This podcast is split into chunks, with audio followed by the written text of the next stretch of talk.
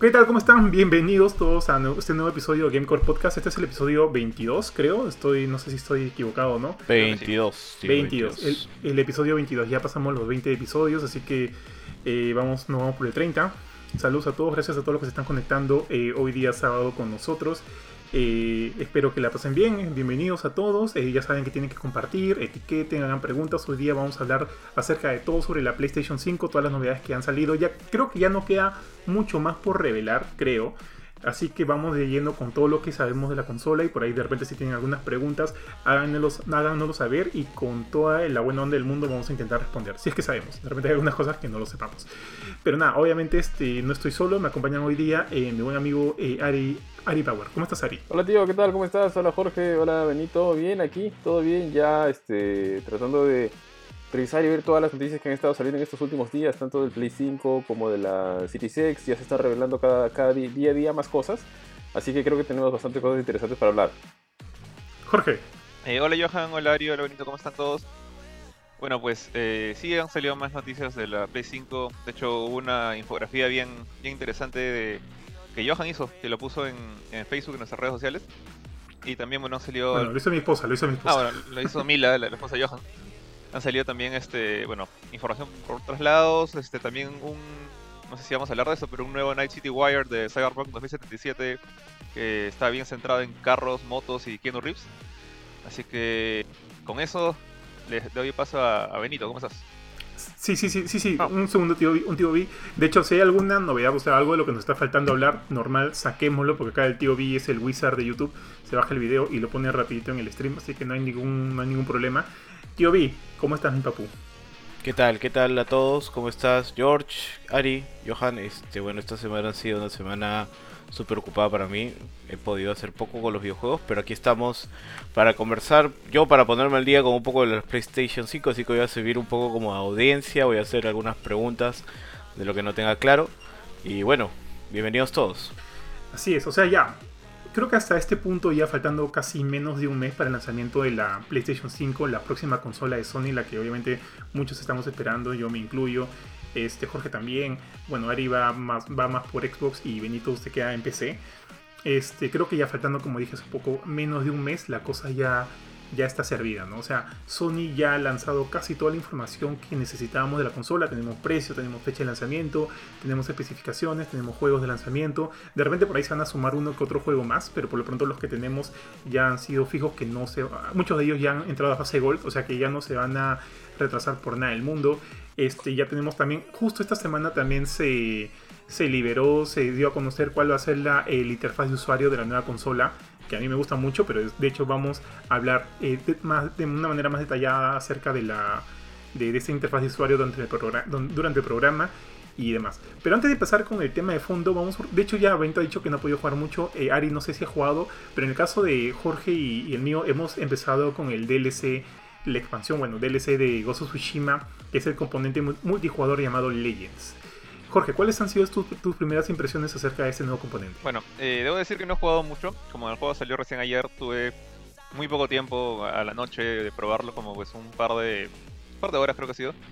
Eh, jugué un, una partida del modo sobrevivencia de cuatro personajes, que es el que más me llamaba la atención primero que nada, porque bueno, más que nada porque es el que más personajes tiene. O sea, te da la oportunidad de jugar con más amigos. Eh, y luego he jugado... Ah, creo que he pasado cuatro misiones del modo de 2. O sea, más o menos casi casi la mitad de la campaña de 2.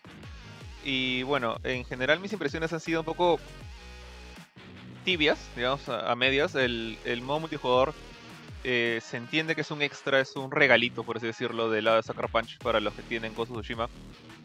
No compite, no es como el modo multijugador de Call of Duty, digamos que, que, normalmente es más importante que la campaña y la gente juega solo multijugador ignora la campaña porque Call of Duty ha sido así por varios años. En este caso no es así, definitivamente la campaña de, Jin Sakai, eh, la historia de Ghost of Tsushima, sigue siendo el punto de venta principal de este juego. Pero este modo multijugador, si bien está interesante, siento que tiene varias cositas que te, hace darte cuenta que Ghost of Tsushima no fue hecho pensando en un, juego multijugador. por ejemplo, lo que. Puedo entrar un poco más de detalle ahorita que le dé el paso a Johan, pero.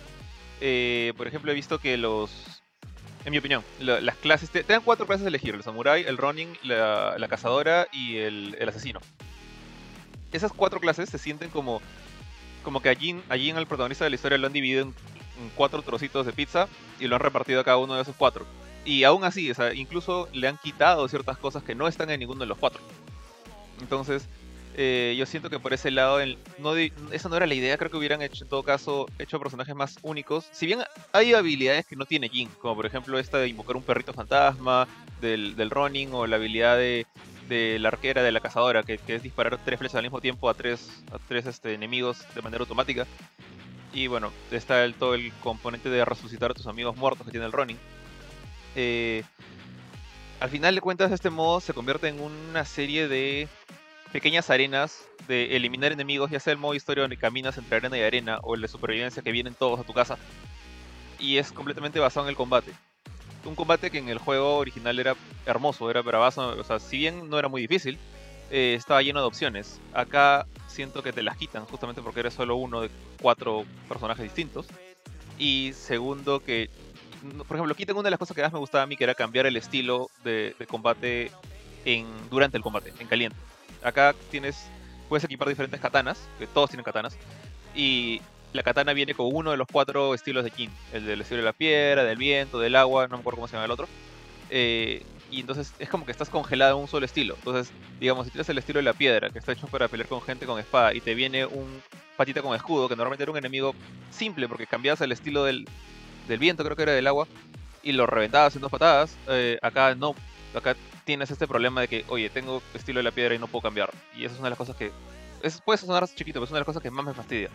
Eh, no sé, Johan, ¿tú qué piensas del, del, de Legends?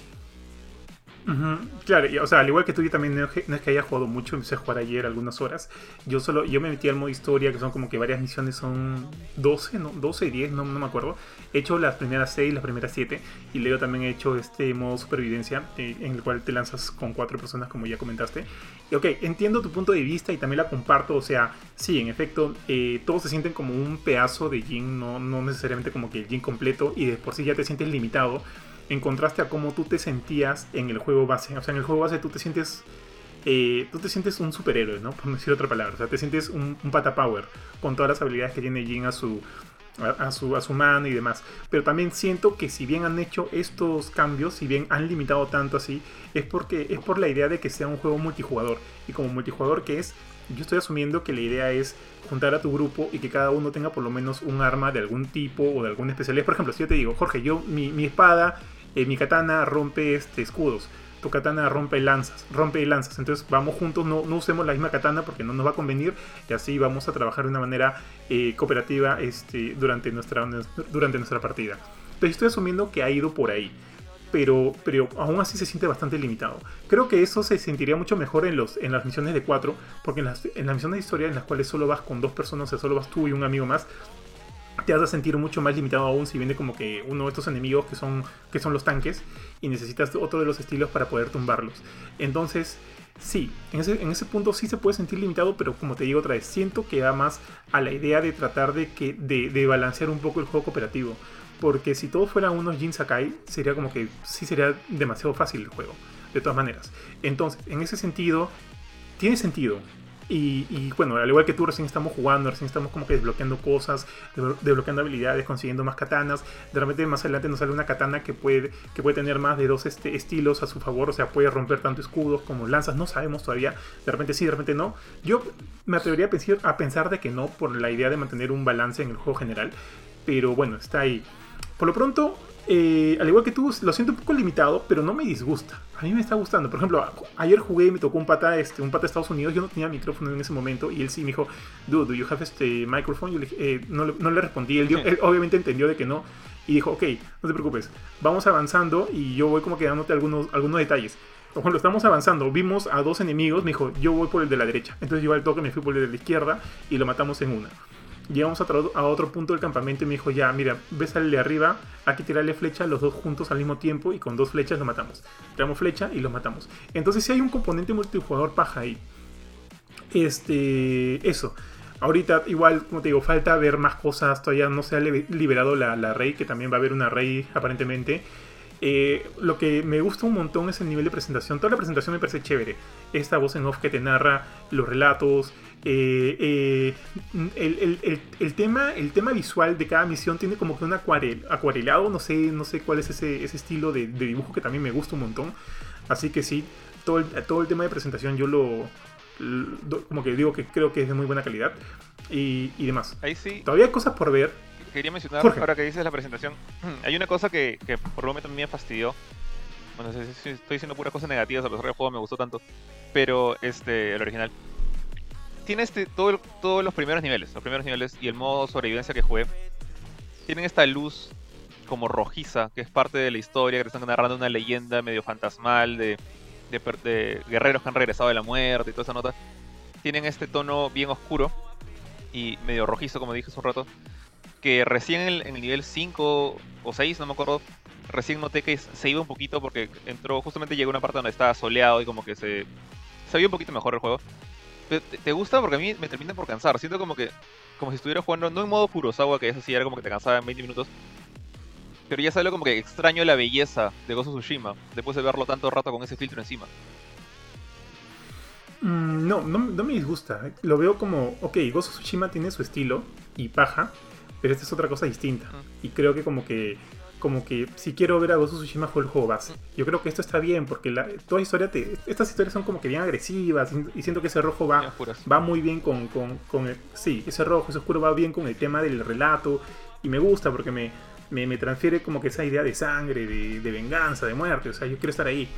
O sea, no me disgusta para nada, no me cansa. Había, había una, Creo que me gusta, una cosita me que gusta. sí me gustó bastante, que no sé si que creo que lo has mencionado, que es este, al menos eh, ahora sí, por fin digo algo, algo positivo, el, el tema de los, los enemigos mágicos que, que he visto durante el juego y eh, estas mecánicas que obviamente son mecánicas de MMORPG o MMO este, shooter tipo Destiny, como por ejemplo esta- estos enemigos que están unidos por una línea y que si matas a uno tienes que matar al otro rápido porque si no revive el anterior. Y estos, estos magos que crean un área que todos los enemigos empiezan a curarse dentro de esa área si no encuentras y matas al mago rápido. Y mi favorito Ujú. hermano, hasta el momento es este tema de los de las cargas elementales en las espadas, que hay unos tótems que tienes que cargarlo de fuego, electricidad o cuál es el otro, el otro elemento, pero es amarillo, azul y verde. El verde, verde- el viento. no, Creo que es el viento. Y con y digamos, ves un enemigo que tiene el aura verde, entonces tienes que pegarle con la espada cargada del poder verde. Y me acuerdo que yo no, yo no tuve la chance de hablar por, por audífono con nadie, jugué con gente random. Y era como que había cierta coordinación, que yo, yo agarraba el azul, entonces el, el otro pata agarraba el rojo, y juntos ya sabíamos lo que tenías que hacer. Eh, de- después, creo que era un pata que jugaba por primera vez también, porque la primera no nos ligó, y después recién entendimos. Incluso tengo una foto de los dos rompiendo este, dos totems al mismo tiempo y con la espada levantada de diferentes colores. Eh, entonces, esos detallitos sí me gustaron. Esa, esa variedad en el gameplay que es Ujú. necesaria cuando tienes tanta gente de cuatro o dos personas en este caso metida. Por ese lado sí, sí le doy el plus. De acuerdo. Ahora, justo que mencionaste también el juego base, eh, yo me acuerdo que el juego base yo le di originalmente 8.5 cuando salió, tú le diste 9.5 y este, yo en ese momento era, eh, creo que ahora ponte esa actualización obviamente no solo ha traído el componente multijugador que es este Ghost of Tsushima Legends, también ha traído el New Game Plus, creo que ha traído nuevos, este, nuevos modos de, modos de dificultad. Yo creo que con todos estos añadidos que hubieran salido en el momento del lanzamiento, para mí se hubiera sido como que un juego mucho más, mucho más gordito. En ese momento, con todo esto le hubiera, le hubiera dado 9.5. Y ahorita que, o sea, que se haya sumado, ya sea tarde o qué sé yo, que se haya, que se haya sumado ahorita al juego base, sí siento que como que le da un buen, este, no sé, como que eleva un poquito para mí la, la, la visión general del juego. O sea, ahorita con todos estos componentes me gusta mucho más. Así que nada, eso, eso ha sido un, alguna más. De hecho, este hoy día en la noche, bueno, tarde noche, no tan tarde, vamos a jugar con Jorge el componente multijugador de Ghost of Tsushima Legends. Así que si los que nos están viendo quieren ver un poquito más del juego, asegúrense de regresar aquí en la noche para que puedan, eh, eh, bueno, para que puedan ver un poquito más del juego y entender de las cosas de las que hablamos. Eso nada más. Ari, este, Benito, ¿han visto algo de Ghost of Tsushima o ahí quieren darlo por sentado, por cerrado? Eh, a mí, eh, lo que me daba curiosidad era sobre todo por lo que habían comentado ustedes, ¿no? De que el juego se sentía muy fácil. Si ver de que esta nueva dificultad eh, es- realmente hace suponer un, reto mayor. Obviamente en el papel sí, ¿no? Pero realmente como para poder sentir de que es un verdadero reto el juego o digamos solamente lo, lo aumenta un poquito o aún no han podido probarla. Ah, Yo no lo he probado. ah, la nueva dificultad del, del El juego base. del juego base no, no lo he probado tampoco. Ya, genial, habrá que darle un vistazo ahí. Este, antes de olvidar de que se nos pase, nos saludaba por, por los comentarios a Farid Vila. Hola Farid, ¿qué tal? Saludos también. Nos decía que por fin se reunieron los, los dioses. ¿Qué tal Farid? Saludos para ti. madre. Y este, y no sé, seguimos chicos. Los dioses de la barbacoa, tío. Este, sí, Ale, Ale, ¿tú Ari has jugado algo esta semana? Eh, no, finalmente terminé Green Fandango, que es una aventura gráfica, que es que venía tocando de tiempo en dos tiempo. meses hablando de juego. Sí, lo que pasa Es más, en el primer, en el, en el primer episodio del podcast, el primero que hicimos en marzo-abril, dijo que, eh, Ala, que había retomado el juego. Que había retomado el juego. Sí. Es que lo agarraba una vez por semana, una horita, un par de horitas, que es, digamos, uno de los grandes beneficios de, de la Switch, que puedes entrar así rapidito a jugar. Pero lo terminé Mm. Y justo apenas lo terminé, no sé, justo ayer ha salido creo la noticia de que Green Fandango, eh, de ellos de Tentacle y Está en el le están llegando a Game Pass el 29 de octubre, si no me equivoco. Que estuvieron creo que en PC y en alguna y en PlayStation y Nintendo Switch, no sé exactamente cuál en cuál, pero que las consolas de Microsoft quedaron este, por fuera. Más allá de eso, este, no, nada más, tío. He estado ahí atento más que todas las noticias. He estado bien metido en el tema de las consolas, de ver qué novedades se liberan, qué, qué novedades hay, ¿no? Claro, y precisamente Tío, justo. Perdón, perdón, Benito, dale, dale. dale. No, decía que la había hecho más larga que el bote de Berserk. Que alguien entiende esta referencia. Está bien, está bien. Benito, tú has dicho que tampoco has jugado mucho esta semana porque has estado en mudanzas y demás. Así que les parece Sí, que, estoy ahí, que pasemos ya de lleno al, tema principal que es la PlayStation 5. Eh, Jorge, perdón. iba a mencionar que si bien ayer jugué Ghost of Tsushima, lo que he jugado más el resto de la semana ha sido Genshin Impact, creo que tú lo abandonaste después de un intento. Eh, Después de 10 minutos. Fue 10 minutos. o sea, a mí, no, obviamente, yo, yo también odio Paimon como creo que todo el mundo.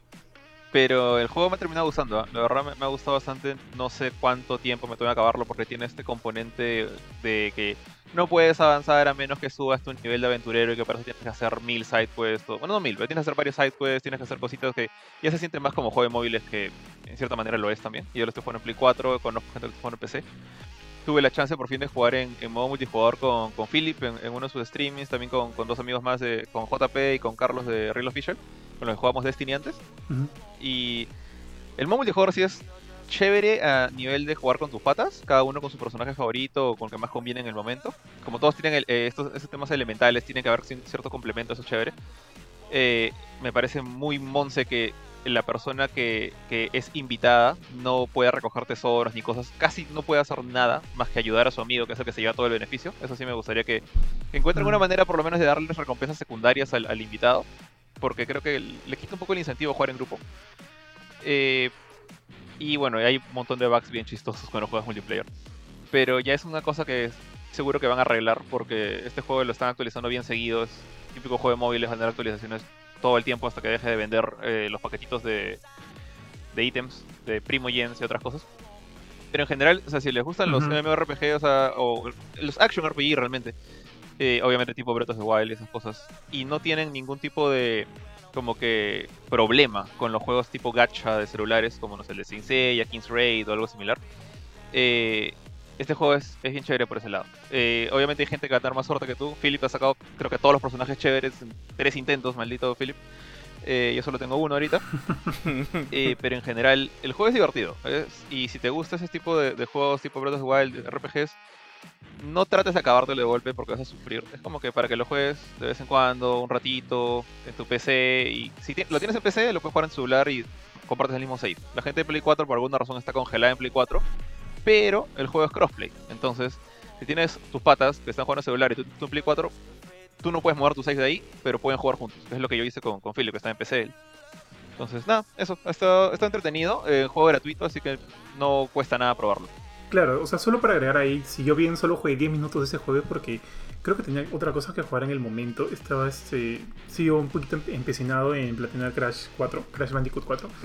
Eh, eh, lo jugué 10 minutos porque, ok, o sea, no, no me disgustó, me pareció interesante.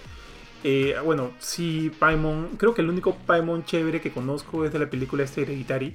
Porque el del juego es, Dios mío, qué estresante ese personaje. Ese es, un- es una hada, no sé Es qué co- es. comida es de un- emergencia. Una cosilla ahí. Esa, mi- esa misma, tío, qué bestia. Pero no me parece como que una, una, este, no sé, pues no, definitivamente Paimon no es una, no es una razón para dejar el juego, porque creo que el juego tiene como que elementos bien chéveres, pero todavía como que no le doy el tiempo suficiente, probablemente se lo dé ahorita, que ahorita creo que no hay muchos juegos de, de por medio hasta que salgan como que los pesos pesados de, de noviembre. Fin, fin de mes eh, se Este, vienen algunos. así que por- Fin de mes, Este- Watch Dogs Legion. Ah, Sí, sí. Valhalla no, es al inicio del otro mes Pero- y luego Cyberpunk, así que agárrate. Todavía, todavía- hay tiempo, todavía todavía hay tiempo, todavía hay tiempo. Este, nada, eh, ah, hablando, justo hice un comentario, sí, si no han visto Hereditary, por favor vean Hereditary, por favor vean Hereditary, es un peliculón. A mí me encantan las películas de terror y creo que es una de las películas de terror que más me han gustado en los últimos años. No sé si tú la viste, creo que tú sí la has visto, Vi, pero ni, ni, ni, Sí. este, ni, ni Jorge ni, ni Ari la han visto. Y definitivamente Kurchin no la ha visto, definitivamente. Así que si tienen, la, si tienen la chance de verla, por favor, veanla. Está en HBO Go, está en Amazon Prime, en Netflix no está. Creo que ahí lo pueden encontrar como El legado del diablo. No sé si así se, tra- se, tradu- se tradujo la película, pero es muy, Sí. muy buena. Con, con esta, con esta flaca, la tía Toni Collette, que creo que es una, una muy gran actriz. Así que nada, si tienen la chance de ver este Hereditary, por favor, háganlo. Ahora sí, sin nada más de por medio, muchachos, vamos de lleno ahora sí al tema que nos ha reunido hoy día. Esta semana hicimos un, este, bueno, lo hizo mi esposa bajo algunos eh, indicaciones mías, hizo la infografía de la PlayStation 5 y en efecto, como mencioné hace, hace unos minutos, ya prácticamente todo se ha desvelado, no hay, creo que no hay secretos de por medio.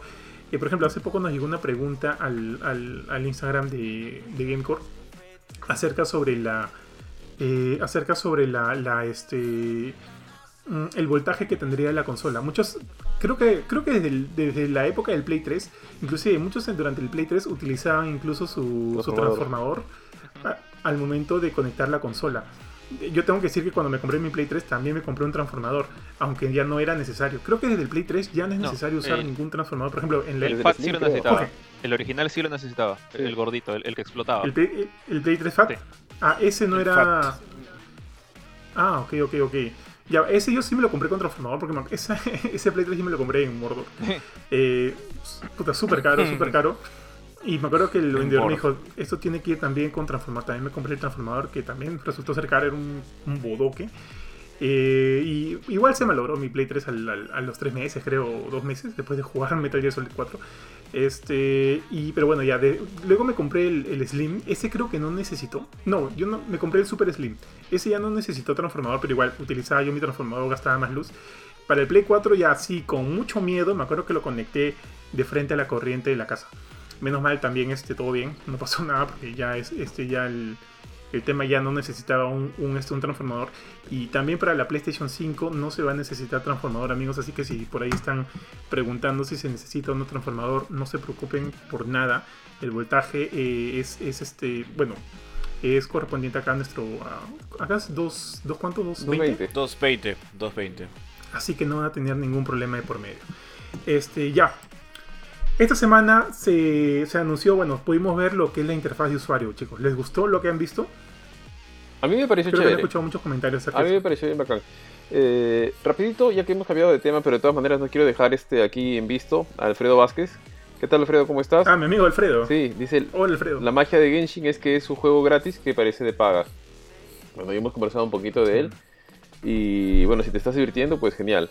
Ahora, tío, sobre lo que mencionabas, estabas hablando sobre la interfaz del Play de la Play 5, ¿no? Finalmente lo develaron, lo develaron con un este una muestra de, del nuevo juego de Sackboy y de ¿cómo se llama ese otro juego? El de los carros, medio extraño, que es como que un, una arena, no recuerdo ahorita. Lo que se veía bien bacán es que han, han como que adaptado, bueno, para empezar creo que la, interfaz de usuario está en 4K, lo cual es chévere. Aparte de eso, o sea, se ve bien nítida, se ve bien bonita.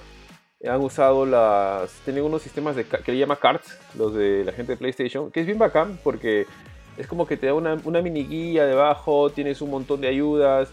El tema de los, de los parties, que puedes ver inclusive lo que está jugando tu compañero. Eh, puedes hacerle seguimiento quizá a alguno de los trofeos, puedes eh, colgar como que hacer un picture in picture, pero inclusive pues, te da la facilidad de mover la ventanita para cualquier lado de la pantalla donde tú quieras. O sea, está bien, bien chévere, me parece bien bacán. En algún momento, eh, lo único, o sea, perdón, lo único que me queda la, la duda es que creo que va a depender mucho del juego. y va a depender mucho, o sea, del tanto del tipo de juego como del desarrollador, porque creo que es más chamba de todas maneras, ¿no? Y aparte de eso, depende del juego, porque creo que para un juego tipo, o sea, para este tipo de juego, como podría ser un juego tipo plataformas, donde tú tienes que moverte como en un mini mundo, e ir así a varios niveles donde, para que los puedas abrir, el, o sea, funciona bien este sistema. O sea, tú seleccionas una carta de un mundo donde te quedó pendiente hacer algo, recoger algo, encontrar un coleccionable, etcétera bacán. Pero para otros tipos de juegos, eh, no lo sé. O sea, lo veo más difícil de implementar. Al menos mm, quizá haya, tengan que innovar, tengan que hacer algo distinto o alguien lo logra hacer de una manera bastante chévere y original. Pero los juegos que dependen tal vez de temas más como de exploración o de acción, me imagino que no va a ser tan fácil, ¿no? Porque, por ejemplo, en Dark Souls, no me imagino que haya un cart que te diga, este, regresa a tal parte, de, a, tal punto, a, tal, este, no sé, a tal monstruo, porque es creo que una historia como que lineal, ya no hay pasos atrás, a menos que implementen nuevos modos, tipo un modo de voces, una cosa así. Entonces, y creo que efectivamente en la transmisión también mencionaron, ¿no? De que va a ser distinto juego por juego, y tiene sentido, tiene sentido, porque es, es bien chévere. Ya antes de, darles el pase, otra preocupación que apareció y que vi por ahí es esto lo ha hecho de una manera un poco más, eh, más básica, por así decirlo, se había hecho en Xbox One en un inicio. O sea, básicamente tú tenías la pantalla y te partía, te daba como una franja de la pantalla, que sería pues, no recuerdo cuánto, un quinto de la pantalla, un sexto, que se usaba para hacer seguimiento de logros. Digamos que tú estabas jugando en ese momento este, Gears, pongamos un ejemplo. No recuerdo si estaba en la época de Gears todavía, pero estabas jugando Gears of War. Entonces, eh, tú estabas en algún nivel y jalabas este de aquel, tus, digamos como que la mini aplicación de achievements en el picture, en, esta, en este modo sidebar, se llamaba creo entonces tú podías ver ahí eh, qué achievement estabas o qué logro estabas cerca de liberar, qué porcentaje te faltaba, qué necesitabas para hacerlo. inclusive creo que le podías dar como que una búsqueda inmediata en internet y te jalaba muy rápido al, explorador que era Edge. Podías poner algunas aplicaciones en simultáneo, podías inclusive, como el Xbox tenía todo este tema de, del HDMI in, donde podías poner tu, tu señal de satélite, de cable, podías ver algún programa o tener un programa abierto de televisión al costado mientras tú estabas jugando. En concepto es chévere, pero lo que pero creo que abusaba mucho del, sistema de una consola que no tenía tantos recursos. Entonces hacía un poco más pesada las cosas. Y de hecho no es tan bacán como que tener porque la pantalla no es que te la reduce solamente te corta una franja sino que para mantener el aspecto o sea el, el, ratio este achica la pantalla en sí. O sea te deja una franja arriba una franja abajo y una franja al costado para, porque si no te estarías volando una parte del, de la pantalla del juego entonces, por ese lado, no sé qué tan, qué chévere es. Por ahí que lo habré usado unas 3, 4 veces a lo mucho, porque en realidad me fastidiaba mucho. Es más fácil mirar tu celular, si quieres sacar un logro y te falta algo, mirar tu celular. Pero creo que PlayStation ha metido más cosas. Ahora, la única preocupación que tenía por ese lado era si es que el, el, si este sistema es tan pesado, o sea, estas máquinas son más, más potentes, mucho más potentes, tanto la Series X como la Play 5.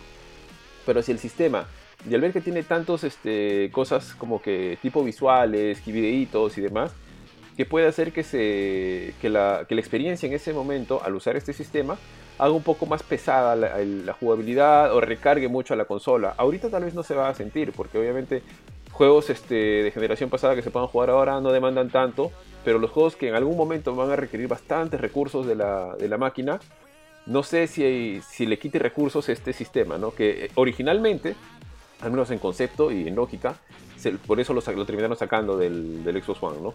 Pero eso, eso hasta ahora es lo que he podido ver y me pareció bien, bien chévere. Oye, Bofe, más bien una cosa. Esto, este tema de las tarjetas de actividades que mencionas, o sea, en efecto, yo o sea, asumo que hay una relación con el tema de trofeos, en el caso de Achievements y ese Xbox.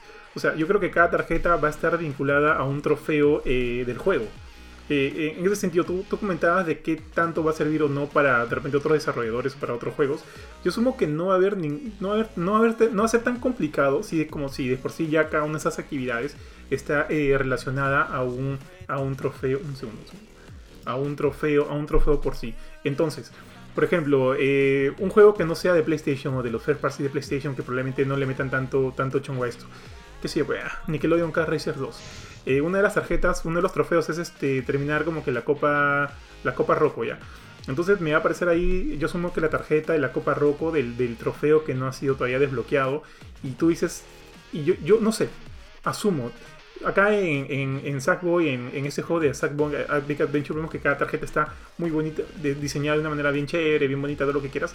Y de repente, si un, un desarrollador externo no quiera meterle tanto punche, de repente esa tarjeta simplemente va a tener el logo del juego, logo del juego, logo del juego. O sea, no me parece imposible, me parece como que tendría mucho sentido de que lo hagan en relación a los trofeos o los achievements o qué sé yo. Y de repente, imagino, si hay por ahí un achievement que pierdes y que de repente para volver a hacer, para volver a, para intentar eh, conseguirlo vas a tener que reiniciar el juego porque es un juego lineal, que sé yo, como dijiste hace un rato, de repente vas, ahí la tarjetita te va a salir, ¿no? Este, esta actividad ya no lo puedes conseguir porque, porque en fin, pues, ¿no? Ya te pasaste el juego y tienes que volverlo a jugar.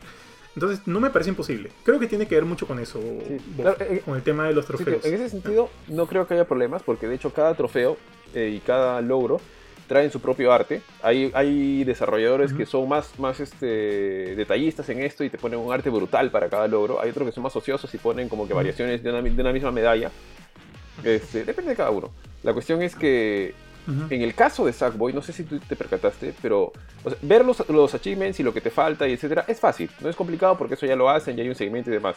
Pero en el caso de Sackboy, creo que cuando tú le dabas a una de estas tarjetas, por ejemplo, estás en el achievement Z o estás cerca de completarlo, pero te falta algo. Entonces, si tú le das ahí, te muestra un videíto. En la pantallita, el video. Exactamente. Ya, eso ya es más chamba. O sea, hacer un videíto por cada achievement, etcétera, eso ya, porque ese video lo está jalando, creo que aparentemente del mismo sistema del juego, ¿no? En el caso de. Xbox, lo que hacían era, si tú querías saber cómo hacerlo, le dabas clic acá y lo que hacía es que te buscaba en internet en ese momento, te, te buscaba en internet como que en Google, o seguramente en Bing, no me acuerdo. Y, este, y le dabas clic pues al, al enlace que tú querías de cómo hacerlo, ¿no? Entonces, eso, o sea, porque poner el videíto y todo eso, de- demostrar cómo es el recorrido y demás, es más chamba. No digo que no lo puedan hacer, creo que es un poquito más de chamba, me parece bien chévere. Y antes de que, de que se me pase, eh, para algunos va- a funcionar mejor que para otros, ¿no? Sobre todo para los juegos que son de historia, hay bastantes achievements que sabemos que son ocultos y que no te los muestran hasta que, hasta que tú lo logras hacer en el juego, ¿no? Que probablemente vas a tener que buscarlo en internet y demás. Y ahí seguramente vas a tener como un logo de misterio o algo, no sé. De, de hecho, ahora este, creo- esto que dice, Jo- Dale, dale. Eh, estaba volviendo a ver el video ahorita mientras estaba hablando. Y los trofeos que no. O sea, los que no has conseguido, o los misteriosos, salen como un- una copita. O sea, sale como, como en la interfaz de Play 4 que tú ves Secret Trophy, Hidden Trophy. Pero por otro lado, también he visto que no todos son trofeos. O sea, sí estoy de acuerdo con Johan en que los juegos de Play 4, bueno, todos, casi, casi todos los de. No miento, Play 4 todos tienen trofeos ya. Todos los juegos de Play 4 tienen trofeos. Entonces, creo que tranquilamente se puede traspasar esa información y hacer estos cards.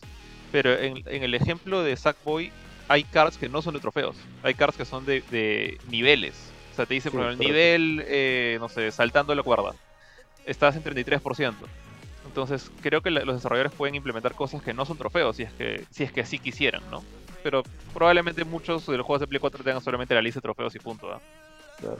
Y sobre todo, o sea, yo- los First Party van a tratar de integrarlo el- al 100%, sino que como menciona Jorge, ese tipo de cards de saltar a tal nivel para completar al- algo solamente funciona en algún tipo de juegos, ¿no? Por ejemplo, en este caso puedo pensar en tipos juegos tipo este Mario o tipo juego Crash o Sackboy, ¿no? Pero para algunos tipo, como, como mencionaba Johan, ¿no? si es más lineal y ya te saltaste una parte de la historia, no vas a regresar, ¿no? En God of War no es que andas regresando entre niveles, o en Dark Souls no es que andas regresando entre... O sea, te mueves a través del mapa, ¿no? Pero no es que andas regresando a partes de atrás de, de niveles Pero- y demás que ya has dejado, ¿no? O sea, eso, eso ya creo que... A nivel de historia, Creo que digamos. eso ya queda en, en creatividad del, del desarrollador. güey. Por ejemplo, en el caso de Demon's Souls, que es el que recién va a salir ¿no? En- como remake. Eh, Demon's Souls está dividido por, por zonas. No es como Dark Souls, que es un solo mapa unido. O sea, hay varias zonas a las cuales puedes visitar. Entonces puedes decir, digamos, cuántos secretos has conseguido en cada zona, si ya la acabaste o no la acabaste. Eh, en el caso de un juego de mundo abierto, ya God of War, God of War, eh, mundo abierto gigante, eh, el, último God of War, está dividido en zonas. O sea, tú tienes este lago en medio con la serpiente del centro y varias zonas alrededor. Entonces, tranquilamente cada card puede significar una zona. Eh, Marvel's Spider-Man. Cada uno de los distritos de, de, bueno, Manhattan puede estar se- seccionado como un card indicando cuánto, qué- a qué porcentaje de completado está. Entonces, hay maneras, yo creo, incluso en los juegos de mundo abierto. Pero, pero, pero, pero por ejemplo, y, y enfocándome un poco más en lo que dice Ari, el tema de por ahí perder las chances. Por ejemplo, llega- llegando otra vez a tu, a tu, a tu ejemplo de Demon Souls, ¿no? De Demon Souls. Una de las cartas es, una de las tarjetas de los, de los trofeos es eh, hacerle un emote de burla al, al Iron Knight antes de matarlo. Eh, pero obviamente lo, lo mataste, no lo hiciste. y te va a salir ahí la, la, tarjeta. O sea, es una tarjetita que eventualmente no vas a poder desbloquear hasta que, digamos, vuelvas a iniciar otra vez el juego. ¿A eso creo que es lo que te referías, Ari? Claro, a, esa clase de cosas, sí. definitivamente a mí me parece bacán. Es mejor tenerlo que no tenerlo, siempre y cuando no tengas problemas con el tema de recursos de la consola, porque me imagino que es un poquito más demandante que el que una interfaz que fuera un poco más simple, pero me parece que es bacán. Y como decía Jorge, depende del desarrollador, ¿no? También algunos pueden hacer cosas más originales, no necesariamente saltar niveles. A alguien se le ocurrirá algo más, este, no sé, más audaz, más interesante, novedoso, etcétera, ¿no? Pero es chévere, o sea, es chévere que tengan porque se nota que le han metido bastante puncha a la interfaz, ¿no? Ahora, otro detalle de la interfaz que a mí me llamó mucho la atención es el tema de Communication Picture in Picture. Por ejemplo, tú puedes eh, tener ahí la, eh, la pantalla de tu amigo eh, mientras estás jugando. Creo que se abre en, una esquina, no sé si derecha izquierda. La, el, claro, el, el, screen de tu, de tu amigo y tú puedes estar jugando tu juego y a la vez eh, viendo el juego de él. Creo que este sistema convierte todo el, tema de multi, multitarea, multitasking, en, o sea, lo lleva a otro nivel. Porque, por ejemplo, tú puedes estar pasando tu nivel y diciéndole a tu amigo, ya, este, Jorge, por ahí no vayas, ¿no? Jorge, por ahí tienes que ir por el otro lado, no sé qué cosa, Jorge, ahí te faltó ahí, Jorge, regresa. O Jorge me dice, oye, oye, este, ya pasé esta parte, tú la pasaste, no, ver, pásame tu cámara, ya, tú tienes que ir por acá, tienes que ir por allá. Y tú mientras sigues jugando también tu propia partida. Eso me parece, este, ahora, lo que no me percaté o no he visto, no sé si han dicho, es, que es la calidad del video en el cual tú vas a ver la pantalla de tu amigo, que eso no va a depender mucho de, no sé, pues cómo sea internet. Y, de los recursos que, va a necesitar la. Como tú dices, no son máquinas más potentes, de repente no, necesiten tanto. Pero me parece como que muchas funciones eh, bastante. Este. Mm, eh, que, consuman, que consumen bastante energía para tenerlo, para, tenerlo ahí en uno solo. Eh, no sé bien, no sé qué tan bien va a funcionar eso. Me llama mucho la atención. Creo que solo se puede tener una pantalla por, por vez. Pero sí, eso. No sé qué tanto va a consumir de la energía o la potencia del Play al momento de hacer eso y si va o no a interferir con tu juego. Porque estamos viéndolo ahorita con, en Sackboy, ¿no? No sé qué tanto eh, necesite Sackboy para funcionar. O sea, qué tanto necesite la Play para funcionar, si hará que suenen sus turbinas o no. Pero un juego como Demon Soul, qué sé yo, este.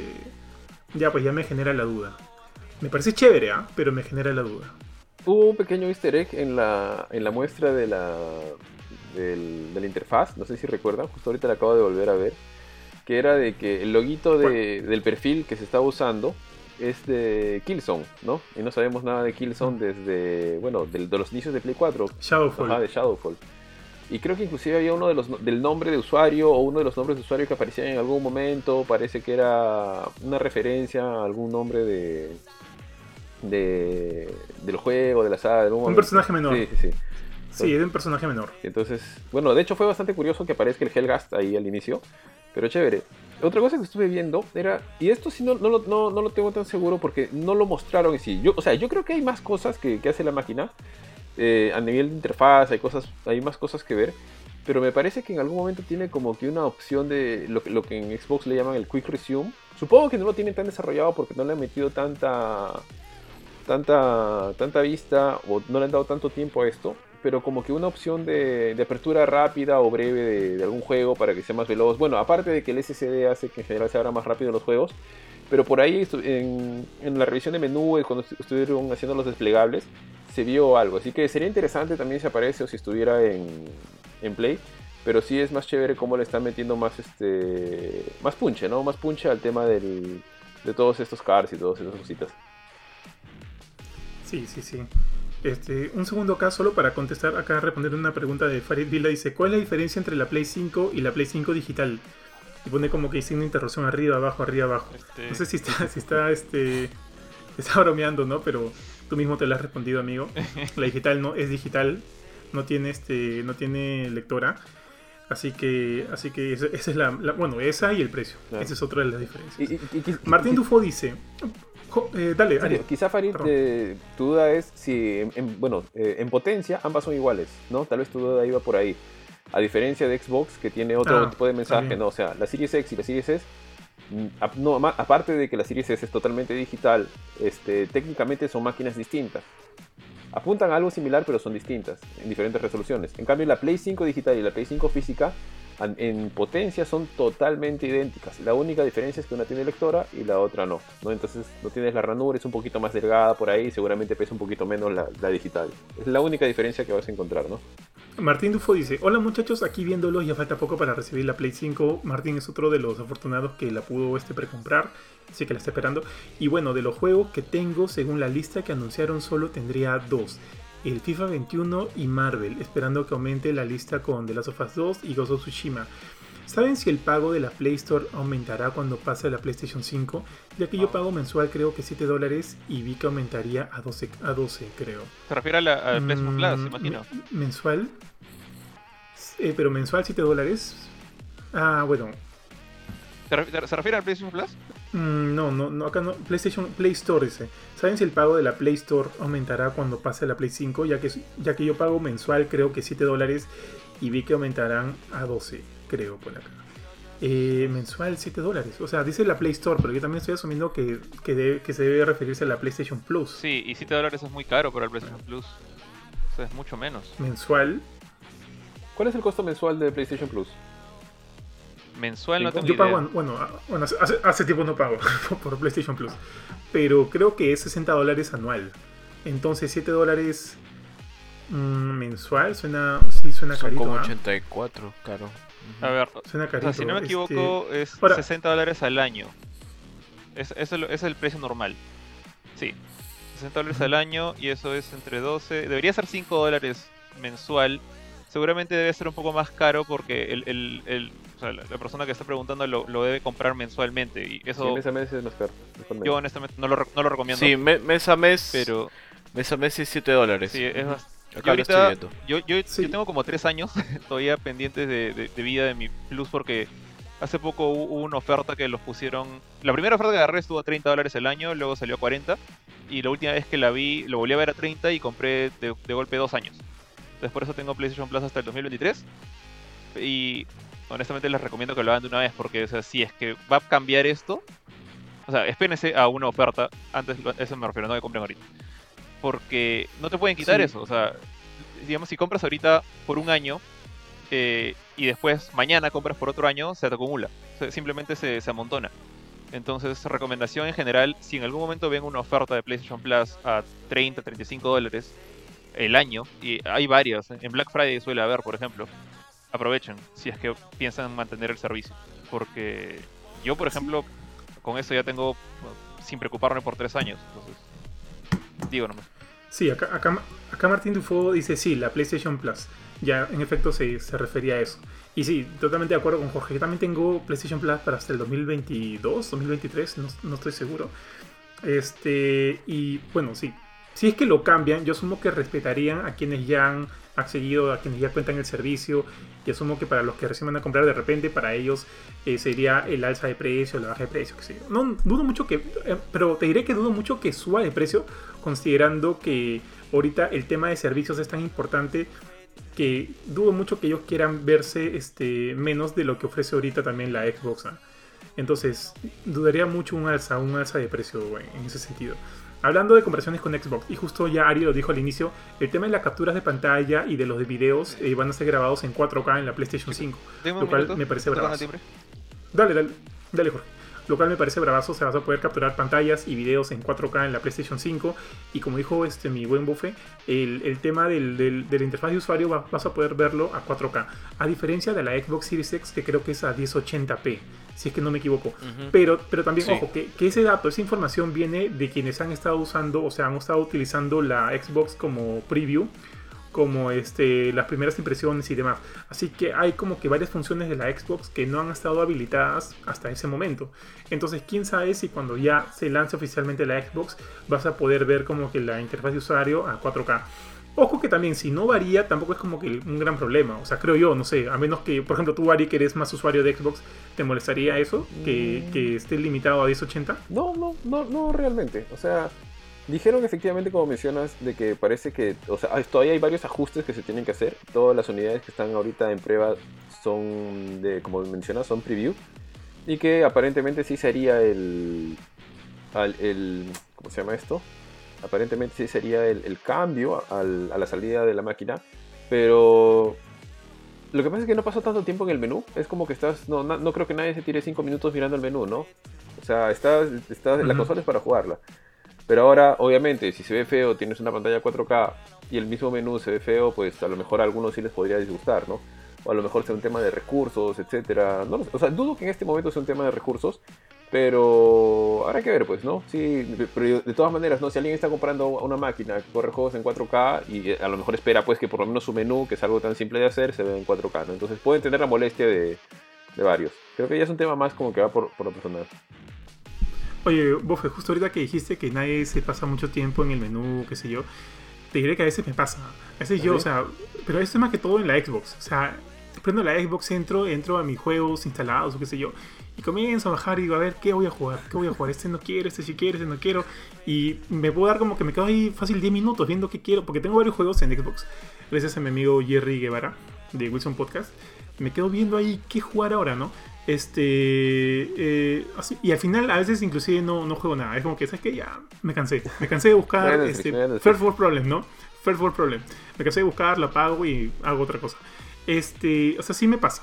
Entonces, este, considerando que yo paso mucho tiempo en, la, en el menú de, de usuario, sí me gustaría que, que, que, bueno, pues esté, esté mejor trabajado y demás. En fin, oye, otro, otro detalle de la interfaz de usuario que a mí me gustó fue el tema de los spoilers. Que justo Ah, sí, bien este.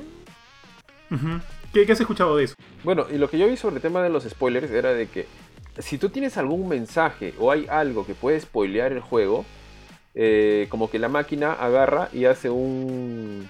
O sea, no la máquina, seguramente el sistema se conecta a internet, etc.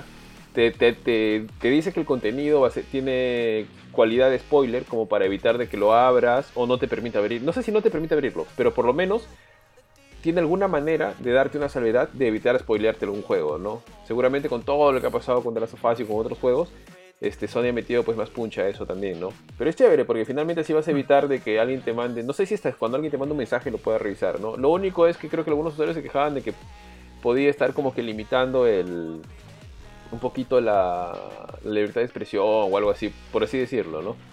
O sea, Mm, Pero- ah, no, no había escuchado eso. Pero, pero, o sea, pero simple, o sea, lo único que está haciendo es, por ejemplo, si tú mandas un mensaje, como ya dijiste, el, el sistema de PlayStation pone, eh, como tú dijiste, tiene cualidad de spoiler. Ajá. Ya depende de ti si lo quieres ver o lo quieres borrar, porque lo podrías borrar y decir, no, no quiero ver nada de esto, por si acá. Entonces, así es, Creo así que es así, tiene creo mucho que sentido. Mm, Sí, mm. sí, sí, es así, totalmente O chévere. sea, eso está bien. Yo no sé por qué, al- o sea, por qué alguien se quejaría de libertad de Es expresión. que Por creo que ejemplo, algunos en entendían los de que no te permitía abrir el contenido. O sea, si lo tenías ahí, no lo podías abrir, por así decirlo. No, yo supongo que funciona igual que en algunos foros o incluso en los comentarios de Crunchyroll donde si pones un spoiler te sale como que oculto, pero te sale ahí ver contenido spoiler, ¿no? O sea, le- si le das clic lo lees, si no, no lo lees. tal cual, tío, tal cual.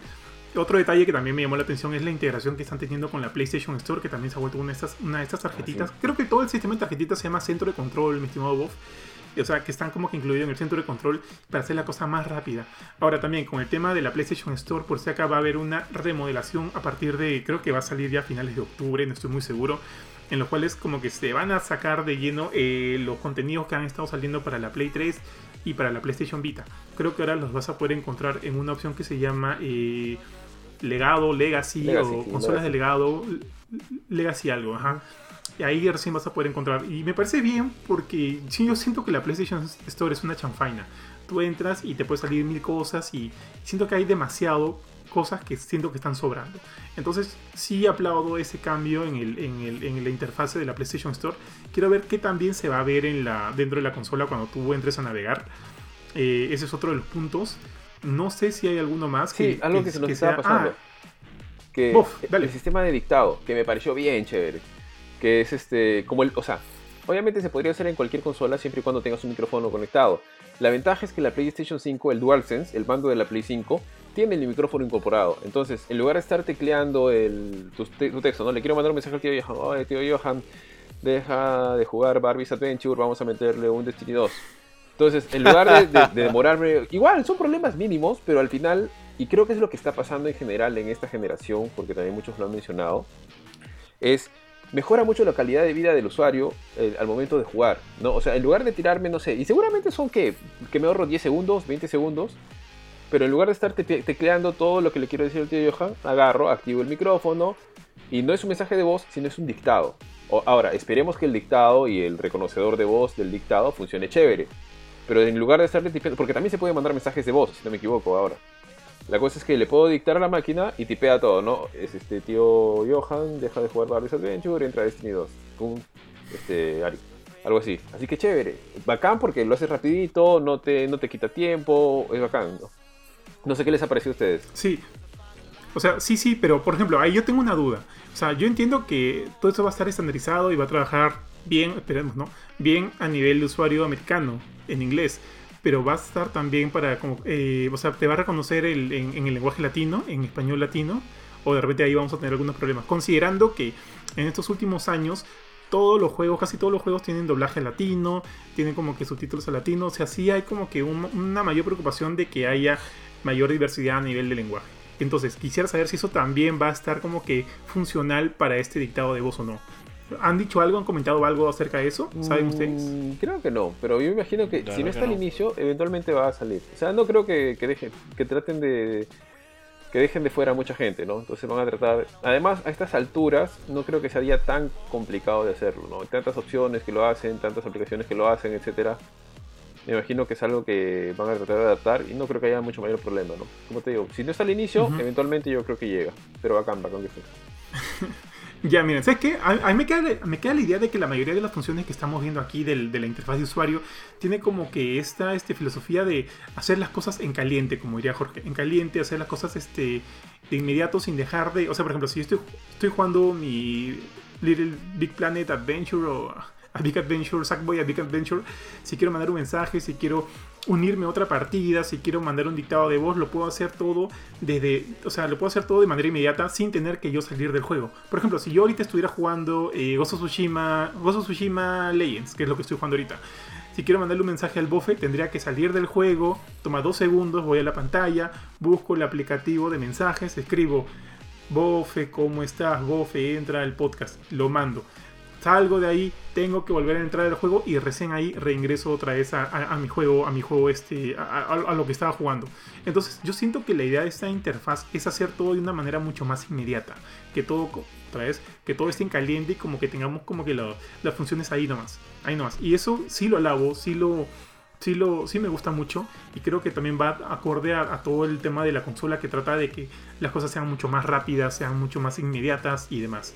¿Eso les gusta? ¿Les gusta ese cambio a ustedes, chicos? Es mucho como funciona en PC usualmente, ¿no? Sobre todo en los juegos que tienen comunidad o, o incluso si estás en Discord.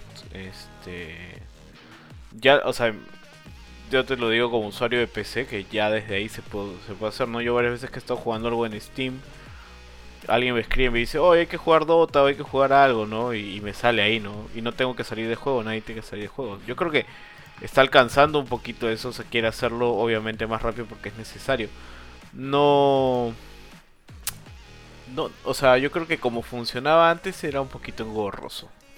Yo hubiese preferido escribirlo por WhatsApp que escribirlo en la interfaz de, de la consola. Eh, en mi caso, tío, eh, a ver, tú ya conoces el Xbox, entonces en el sistema de Xbox es, tú marcas el, botón central, te jala el menú, digamos, te jala el menú sobre el juego, como que te deja en pausa, te deja en stand-by el juego, y tú mandas tu mensaje, todo por ahí, y regresas a tu juego, o sea, no es tan intrusivo el, el cambio de... El envío de mensajes y demás, ¿no? No sé, no sé cómo te refieres o cómo era tan en la PlayStation 4, como mencionas. No lo puedes hacer en caliente, tienes que salir del juego para hacer las cosas. O sea, tienes que E cerrar el iniciar juego. como que el... No, salir del juego, o sea, eh, salir a la al dashboard. No cierras el juego, sales al dashboard. No lo haces con... Como que lo, min- como que lo minimizas, Claro, minimizas el escribes y, y- luego lo maximizas y vuelves a jugar. Porque eh, Ujú. entonces es- como O sea, exactamente como el juego. Xbox. O sea, sales de la pantalla de juego, sales de la pantalla de juego. En el Xbox no me acuerdo, no, no tienes que salir de la no, pantalla de juego. jalas tío. el lateral. Ya. Jalas Sí. el lateral y todo lo Sí, haces en el lateral así. y de ahí regresas tu juego, ¿no? Es como la interfaz de Xbox en computadora. O el Steam o, o Claro, muchas claro, algo- algo así PC ya funcionan Claro, lo que sí tiene PlayStation es como Este, que es muy, o muy sea- visual, que es bien chévere. O sea, se está poniendo al día, yo diría, PlayStation S, como que 5 Ujú. años al día. Y sí, de hecho se aplaude, ¿eh? se aplaude esos cambios. Este, eh, ¿al- ¿Algo más que comentar acerca de la interfaz de usuario antes de pasar a lo siguiente, chicos? justo volvió este Jorge. George. Eh, sobre la interfaz de usuario, eh, no, creo que hubo algún, algunos problemas en los ajustes que han estado haciendo los parties, que creo que los van a mejorar, que salió creo que la, la, la nota en la semana, hace un par de días, de que, Ujú. que estaban teniendo algunos inconvenientes, pero me imagino que son cosas del, del cambio, ¿no? O sea, seguramente están probando cosas, mejorando cosas, arreglando cosas entre el cambio entre PlayStation 4 y PlayStation 5. Eh, no sé si se mencionó, y sería importante o interesante saberlo, si hay este, me imagino que sí de todas maneras, el, la comunicación entre gente que está jugando Play 5 y Play 4 se puede hacer a través del, del sistema de party de mensajes del- de la misma Play, de cada una. O se, porque antes era como que tú tenías una nueva generación, cortabas y los que estaban en la siguiente consola solamente se comunicaban entre la gente de la siguiente consola dentro de la interfaz de la siguiente consola. ¿No? No sé, ahora, como va a haber cross-gen gla- gameplay, eh, no sé si se pueden comunicar unos con otros. Asu- asumiría que sí. Es una muy buena pregunta, tío. Yo supongo que sí, porque si va a estar bajo la misma interfaz de PlayStation Online, por así decirlo, no debería haber problemas. ¿no? Yo creo que yo creo que no, más bien, ¿ah? Porque este, por más que sea la misma interfaz, y, o sea, una, una consola de Play 4 no tiene para, para tenerla, o sea, no va a tener las mismas funciones que los de la interfaz de usuario de Play 5. O sea, si yo quiero como que mandarle un, un audio de voz a Jorge, no sé si lo va a recibir. O sea, si, si lo mando desde mi Play 5 al Play 4 de Jorge, no sé si lo va a recibir de la, de la misma manera. O sea, o sea cada, cada consola queda con su propia interfaz de usuario. No hay cambio ahí. Sí, claro. o sea, en- así ha ¿A sido eso es a lo que te refieres? Así, claro, así ha sido hasta ahora. Lo que pasa es que en el caso de. Xbox, Xbox básicamente es como si fuera una computadora mejor. Porque en el caso de Xbox es la parece que la misma interfaz de usuario de, de la Xbox One es la misma que de la Series X. La van a tunear un poquito para que visualmente sea parecida a la Series X o la Series S, por ahí que tiene algunas cosas muy menores, pero la interfaz es, es básicamente como que, que te compraras una computadora mejor nada más. Y estás usando el mismo Windows 10 Ujú. en ambas. Entonces, en ese, en ese aspecto no tienen tanto problema. Por eso es que la retrocompatibilidad tampoco se le complica tanto, porque es algo que está jalando de la, de la consola anterior, ¿no? Y sobre todo, y creo que Play también va a tener la Play 5, es este- estos juegos cross, cross-gen. O sea, tengo entendido de que la gente que está jugando Play 4 en Destiny 2 puede entrar en un party con la gente que está jugando Destiny 2 en Play 5, ¿no? La gente que está jugando en Play 4 y en Play 5 Destiny 2 pueden juntarse.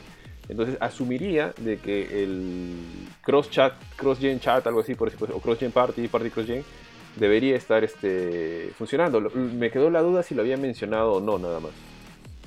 O sea, los elementos básicos asumo que sí. O sea, definitivamente sí. Pero. Pero este. Pero. O sea, como que lo básico, básico. Yo creo que eso. Mm, pero no lo han dicho. No lo han dicho. A menos que me esté equivocando. Jorge, ¿sabes algo de eso o no? del tema de, de la interfaz de usuario. O sea, De yo los creo parties, que de va a los haber una... Ah, de, Si, de los parties. si puedes hacer un este, party entre gente de Play 4 y Play 5. Bueno, yo no creo que haya ningún problema, honestamente. Es como lo que dijo Ari en el sentido de que es como si tuviese una, una versión de Windows nueva. No, que yo sepa, no han dicho nada, no han entrado en ese detalle, pero.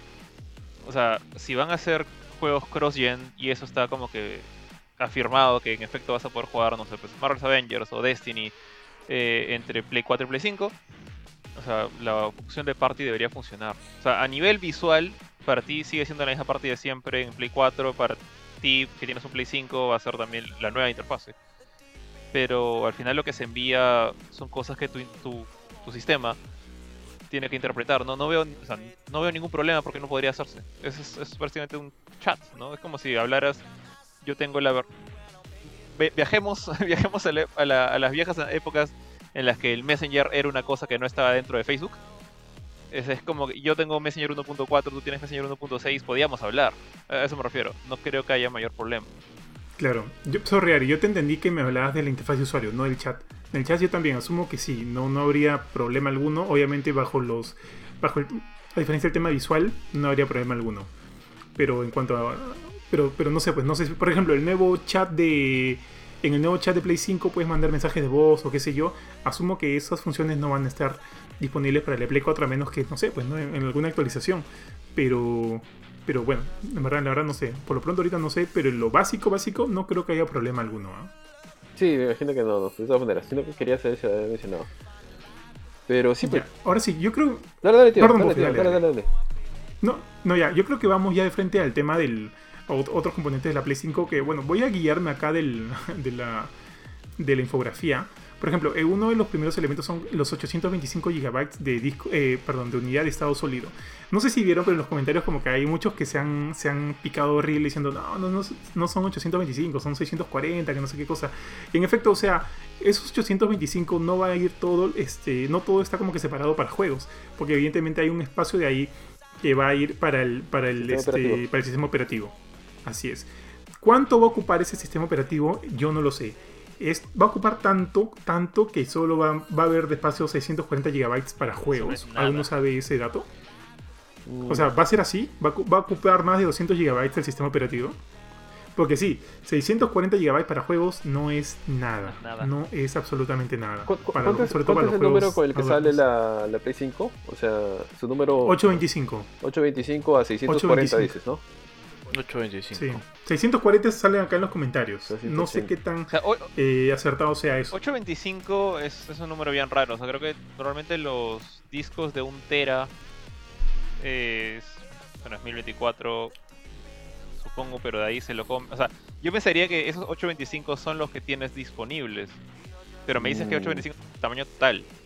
Sí, sí, sí. Creo que. Sí, tal, sí. así. Ese todo- tamaño to- en todas las, total. sí, todas las especificaciones dicen 825 GB, cuando en la del Xbox sale 1 terabyte. Sí, pero. o sea, creo que sí, más o menos. Yo me imagino que debe estar en el rango entre los 140, 180 gigabytes, que me dejó sorprendido también. Porque en el caso del Xbox es un terabyte y más o menos para jugar lo que tú tienes, y esto es casi casi confirmado, porque, o sea, Microsoft no lo ha dicho, pero al momento que la gente ha, ha abierto sus. ha hecho el preview, le sale la, la cantidad de disco libre que tiene para instalar juegos, y más o menos son como que 840, 860 gigabytes, algo así. Sí, o sea, que por ahí debe ser el rango del sistema operativo. o sea, por ejemplo, en, en el caso de. O sea, un disco de, de un tera clavado no existe. O sea, por, por temas de, de cómo se manejan los bytes. Entonces, por ejemplo, un disco du- duro de un tera. Ahorita justo acabo de chequear la, la idea que quería, quería el número exacto. Eh, en un, un disco duro de estos que llevas en tu computadora con tu información, de un, dice que es un tera, pero realmente tienes 931.3 gigas. Esto es por, por cómo la computadora maneja su, su capacidad, son siempre múltiples de múltiplos de, de 8 o de 2 a la 8, si no me equivoco. Entonces, este, en el caso del, de Xbox, un tera es solo un número ficticio. O sea, realmente ellos deben tener 930 gigas. No sé si con el, en un SSD cambia la, la situación. Eh, por eso es que me llamaba mucho la atención. ah, por ejemplo, un, SSD de un tera es realmente 953 gigas. Por, por eso me llama mucho la atención el número de PlayStation, 825. es, mu- es muy extraño. Eh, O sea, puede ser 800, dices. no, yo, yo creo que 825 sí debería ser. que no creo que no existe tal cosa. ¿Alguna vez has ido a, a una tienda de computadora y dices quiero un disco duro de 825? No, o sea, no Eh, ojo, existe. ojo, estos son unidades de estado sólidos. Sí, sí, sí. Pero esa info claro. sí es confirmada de, de O sea, Play, o sea, de repente- Pero igual, un de SSD, o sea, O sea, mira, eh, por la forma en la que te los parten, no 825 no es un número, claro. de- o sea, no, no está en la Se- conversión. pues, según ¿no? estoy leyendo justamente un artículo de, de- de esta página The Six Axis, eh, dice que si ellos, ellos, o sea, Sony, está vendiendo un disco de 825 gigas, realmente tiene 768 gigas de, espacio en disco, sin contar lo que vas a perder al momento de instalar el, el sistema operativo, que es alrededor de 100 gigas. Por eso es que la gente está diciendo que va a ser 664 gigas de espacio real para los juegos y aplicaciones y otras cosas. Entonces, Ujú. 100 GB para un sistema operativo, no- no sé cuánto ocupa el de Play 4, por ejemplo. No, no, hace tiempo que no limpio mi, mi disco duro y no he chequeado ese detalle. Tendría que, No lo tengo, no lo tengo en la mano. que Tal- vez no es todo sistema operativo, pero tal vez tiene reservado para algunas cosas, este, memoria para algunas cosas adicionales que ejecuta durante la, la, la máquina durante, ¿no? Como por ejemplo en el caso de Xbox tiene que reservar una parte del disco seguramente para que funcione todo, ese- todo este sistema Quick Resume, ¿no? Porque tiene aparentemente tiene como que separadas partes para que estos juegos que has abierto se queden como que digamos, como ya no es una memoria, pues, este, como, no una memoria RAM, sino que en el, en el disco sólido, archivados de alguna manera, para que no este, puedas acceder a ellos de manera rápida. Entonces, ya has separado como que un bloque de ese lado y te está quitando, ¿no? O sea, tal vez no todo sea sistema operativo, pero sí, pues, le come, le muerde en, en ambos casos el, al tamaño ofretado. O sea, es que tienes, o sea, de, de caja creo que tienes el sistema operativo y Astro, pues, ¿no? El jueguito del robot. Ah, claro, Sí, en el caso de Que que- sí. En One, en, One- en One Sí. lo vas a desinstalar porque quieres ese espacio. bueno, Johan no, pero el resto del mundo probablemente sí. ¿Cuánto, pesará? Cuánto, ¿Saben cuánto pesa eh, Demon Souls? Un juego de ese, de ese estirpe, de esa magnitud. ¿Han dicho? Todavía no han dicho. Mm, creo que no, no. Mira, Demon Souls no, tío, pero juegos en 4K, si no me equivoco, creo que el Gears of War 5, que es un juego bastante optimizado. Te hablo más de Xbox porque conozco más Xbox, entonces conozco los números. Es casi 100 GB. Sí, casi, 100 GB. Y estamos hablando de un juego optimizado para 4K. Entonces, hazte la idea de que un juego de esa magnitud en 4K con esas texturas va, va a tener ese peso aprox. Sí. O sea, en 5 o 6 Sí, o sea, cada juego, estamos hablando de que los juegos por lo menos van a pesar 80 GB cada uno. Sí, o sea, Entonces, si tiene 600, o, ya, digamos que son 700 GB de, de memoria en el mejor de los casos, porque, o sea, lo de los 600 es un rumor. Pero ya, seamos buenos y pongámosle 700 es, es muy poco espacio. Sí, es muy poco. Es, basta tener 4, máximo 5 juegos así optimizados para 4K, lo mucho, lo cual sí es poquísimo. Entonces, definitivamente vas a necesitar por ahí de, de, un, este, de una ayuda externa y, lo bueno de acá es que, bueno, no sé si lo bueno, porque también, ah, también tienen sus trampitas. El Play 5 se puede, puedes extender la, la, capacidad de almacenamiento de tres maneras. Con el PlayStation 5 Internal NVMe, este es como que el mejor de los casos, pero también es el más caro. Porque con este, este como que este sistema, este sistema externo eh, extra es de la misma PlayStation. Desde ese sistema puedes como que instalar los juegos ahí y hacerlos correr desde ahí. Porque con, el, porque con un, disco duro externo, y creo que eso lo dijo Kurchin la, la semana pasada, no me acuerdo, no sé si fue Kurchin o, o Jorge. Este, la, idea, la idea es como que si tú, tienes, si, tú, si tú tienes un disco duro externo, ok, puedes almacenar los juegos ahí, pero la, la, consola no va a poder correr los juegos desde ese disco duro, sino vas a tener que pasarlo de ahí al, al, al, al, al device principal, ¿no? a la memoria principal SSD de la consola, para que recién ahí pueda correr sin ningún problema. Aparte de eso, también tienes este, SSDs externos. Todos funcionan con 3.1, pero también tiene su trampa. No me acuerdo si cuál de los dos. En uno sí puedes correr, o sea, puedes correr los juegos de Play 5, pero no los puedes, no, pero no los puedes correr este, de manera optimizada. O sea, no puedes hacer los Quick Resume y demás. Esas cosas solo las puedes hacer con las de Play, el Play 5 Internal NVMe, que no sé cuánto va a costar, pero no creo que vaya a ser muy barato. Ya salieron algunos precios, menos, tío, de, de... Sí, sobre todo de la memoria, la memoria interna Hace poquito se reveló unas que son... Ah, de Samsung. Sí, creo que son de Samsung. Más o menos un terabyte se está costando alrededor de 229 ¿220? Sí, 200, es un poco más cara que la de Xbox. 229 dólares, creo, algo así. Y la de 2 teras está encima de los 400. O sea, en este momento son bien, bien caras, ¿no? en este momento. Entonces, este, porque eh, de hecho, al menos en, el caso de la de, la, de la, de la, PlayStation 5 es una tecnología totalmente nueva, que el momento que se anunció no existía en el mercado. ¿no? La, de, la del Xbox, no sé, creo que es una tecnología no tan nueva, pero bastante optimizada. En el caso de la Play 5... Y propietaria, la de Xbox. Sí, o sea, el, el claro, el, la, que se usa, ¿no? El, el aparatito. la memory card, la expansión de la SSD. Ahora, en el caso de la Play 5, cuando se anunció todavía no, no existía en el mercado. De hecho, esta es la primera que se anuncia que es compatible con PlayStation 5 según esas características y se ha anunciado pues hace cuánto, 15 días a lo mucho, ¿no? No tiene mucho tiempo de anunciada. La máquina ya tiene de, anunciada mucho más atrás, ¿no? Así que lo más recomendable quizás sea aguantar un poquito y estar jugando entre memoria externa y memoria interna en ambas consolas, ¿eh? Lo que sí vi, eh, un, un, artículo era este, que era bastante interesante me imagino que esto va a ser mejor en Play 5 porque en papel la memoria de Play 5, o sea, en papel la memoria de, PlayStation 5 es más rápida. O sea, tiene un acceso más rápida, tiene una cantidad de archivos mucho más veloz de, por segundo. Entonces, lo que leí en ese artículo de Ars Technica era que la, o sea, la Xbox, aparte de tener la SSD, tiene como que un sistema que ellos le llaman este, arquitectura de alta velocidad. Entonces, la memoria, aparte de ser veloz, se soporta en esta arquitectura que es en general, sobre todo, seguramente cómo han diseñado el flujo de los procesos, de cómo funciona el sistema operativo, para que sea mucho más rápido todo, hace, ha hecho de que la máquina funcione, este, abre los juegos tan rápido que puede superar a una computadora de gama, una computadora top, top, top, de gama alta, en velocidades. Claro que tiene sus ventajas, porque esta es una consola dedicada exclusivamente para jugar. Una computadora está este, diseñada para hacer múltiples X funciones. Y aún así, siendo más rápido, la Xbox la supera. eh, yo entendería de que si la Xbox la supera, la PlayStation debe- debería superar a la Xbox.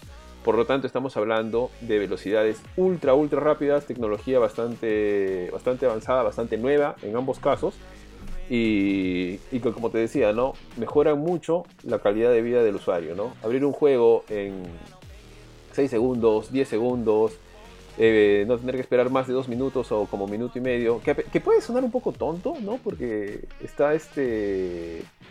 No es tanto tiempo como digamos, no, oye, pero no es tanto tiempo, no son solamente segundos o es un minuto más, pero realmente, al menos la gente que lo ha probado, dice que siente, siente la pegada, ¿no? O sea, dice que, por ejemplo, ese, ese tiempo, usualmente la gente agarraba, que es lo que yo también hago. Agarro mi celular, sacas tu celular, toteas un rato mientras va cargando tu juego, ¿no? Dice que ya ese tiempo muerto ya, ya pones a murió Genshin, tiempo muerto. claro. Valga la- valga la redundancia. Me da, me da risa porque, o sea, estos, estos nuevos este, unidades de estado sólidos, estos unidades de, de almacenamiento son como que, pues, por la velocidad, son los caballeros de oro, pues, ¿no? Del, cuando el de la Play 4 fue- la- fueron los de plata, los de Play 3 fueron los de bronce. Play Bueno, 2, los de Play 1 no tenía, no tenía este, son los caballeros de, de lata, pues, que son Ahí los de te- cero. Ponías el disco y te persinabas a ver si Play, arrancaba. Play no. 1, Así La es. Play Play uno. 1 era... ¿Cómo, se- ¿Cómo se llamaba el, el, el, el calvito este que ayudaba a Saori? Tatsumi. Ah, Tatsumi. Este, el Tatsumi, Tatsumi, sí. Katsumi. Este, Nivel Yo cero, me acuerdo pues. los loadings de cero King of. Fighters 99 en Play 1 eran la... eran para ir a hacer tu sándwich con Sí, jamón sí. y queso y terminabas quemando el sándwich. En verdad, en verdad, en verdad. Bro, yo solo, yo solo rezaba para que booteara el juego, nada más para que cargara. O sea, desde el momento de inicio, el, todo el logo, te juro, porque llega un momento en que mi, mi Play 1 ya, este, cuando ya estaba chanchita, luego de un, de un, de un, de una conectada que le di de frente a la, a la Y pared, la se quemó. Y de ese, y de ese momento cargaba, cargaba o no cargaba, o sea, era la de Dios. Pero sí, bueno, así estamos ahorita en eso. Entonces, en verdad yo recomendaría quedarse con... O sea, yo asumo que muchos, al igual que yo, han hecho, han hecho un esfuerzo, a, menos que te apellides, pues, qué sé yo, este, Escobar o Zuckerberg. O sea, todos hemos hecho un gran esfuerzo para comprarse una Play 5. O sea, ahorita yo, yo lo que voy a hacer es eh, jugar un juego, platinarlo, desinstalar. Jugarlo, desinstalar. Y así, como hice en los primeros años de mi Play 4. Pero este, pero ahora pues con la Play 5 hasta que digamos que los los discos duros de externos de bueno, perdón, los unidades de estado sólidas externos de la, de la Play 5 bajen de precio, ¿no? Porque ahorita sí están están bien bien caritas. Ese es bueno, eso yo creo que es la, la forma a la que ir por lo pronto. ¿ah? No, no estamos como que en un momento para gastar mucha plata. Desempeño, Sí, claro. amigos. Eh, Ari, perdón, eh, o Benito, ¿alguien dijo algo? Benito. Eh, no, no. No, o sea, dije sí, sí, Ah, vamos. ya. Ya, ya, ok, ok, ok. Desempeño. Ah, tío, este. Ahora sí, no, ahora sí, ya cerrar, Benito, ya, eh, dale, dale. El tema del, del Solid State Drive. Es que justo estaba viendo el video también de, de la desarmada. No sé si, Ah, sí, si sí. lo estás viendo ahorita. Lindo video, lindo video. Este. Súper técnica la vaina. Eh, o sea, de verdad, no sé si han tenido la oportunidad. Yo he tenido la oportunidad de probar el tema del Solid State Drive en vivo en, en una computadora. Porque yo tengo pues un hard drive donde guardo los videos, los podcasts, los- todo eso. Y tengo el Solid State Drive que es donde están la mayoría de los juegos. Y alguna vez he instalado uno en el hard drive y wow. O sea, por ejemplo, no sé pues.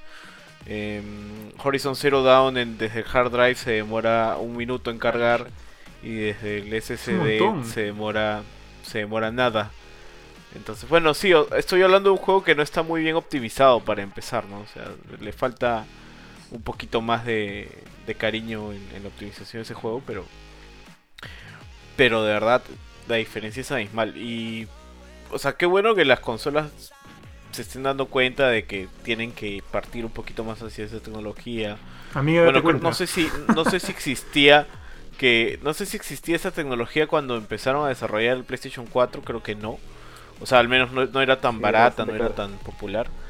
Este, pero ahorita, o sea, sí, pues es una necesidad porque de verdad, de verdad, o sea, yo cuando, no sé si alguna vez cuando hemos estado haciendo un podcast, hemos estado haciendo algo, eh, yo en la computadora te decía, voy a reiniciar un rato que no está funcionando bien y la reiniciaba en, en nada, pues tú decías que ya regresaste, sí, pues es lo que se demora cuando el sistema operativo está ahí en el Solid State Drive, o sea, de verdad es es un correcaminos, es, es un tren bala. Y, y no sé de acá en el futuro qué otros tipos de discos van a venir. Los Omega, los Omega. Este, Así es, mi, mi estimado tío B. Vamos al siguiente punto, el desempeño. Eh, obviamente apuntan, ¿no? Apuntan a un 120 FPS a- o 60 FPS, dependiendo del, del modo de juego en el cual le vayas a, a estar jugando, valga la redundancia. Lo que sí yo no me la creo todavía es el tema del 8K. Todavía todo el mundo lo está vendiendo con 8K. Asumo que va a ser un, no sé, pues un escalado, ¿no? Un escalado 8K, qué sé yo. Pero definitivamente sí se, sí se confirma, bueno, sí se... eh, hay una garantía de que por lo menos vas a llegar al 4K nativo, lo cual me parece bien. Y que obviamente tiene una tecnología racing del cual ya hemos hablado muchas veces en el podcast. Eso en cuanto a desempeño, chicos, ¿algo que agregar ahí o pasamos de frente al siguiente? Vi. Eh, o sea, con respecto al 8K, hay, hay que ser realistas, pues, ¿no? ¿Cuántas personas de verdad tienen ahorita una tele 8K? Eh, yo creo que la mayoría de personas que se puede comprar una consola ahorita tiene una 4K. Entonces tenerlo todo en los juegos en 4K es, es lo ideal, es lo mejor, es lo que se ve más bacán.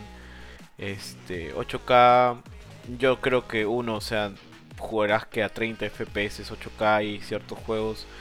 No, o sea, diseñar para 4 para 8K, o sea, ir a un juego que jala 8K ahorita no no es este no creo que sería el objetivo principal de muchas este compañías. Eh, y por el lado de que este de, de justamente el rendimiento de los 120 FPS yo yo la verdad sinceramente no me los creo.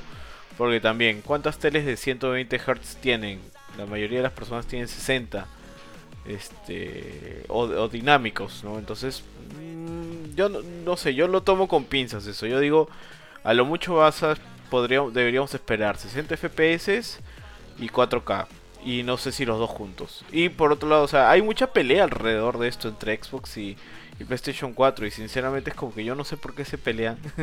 Si las teles 8K no van a bajar de precio hasta probablemente la siguiente generación de consolas. Y este y en un consola o sea en consola tú vas a, a una cantidad de FPS o sea a- estás limitado a, a cierta cantidad de FPS ¿para qué te vas a pelear Oye, apáguenle la cámara. Eh. Oye, este, por si acá, yo con 4K y 120 Claro. FPS me doy, me doy por satisfecho, pero una cosa sí, y algo que también ha estado preguntando mucha gente es el tema del nuevo HDMI.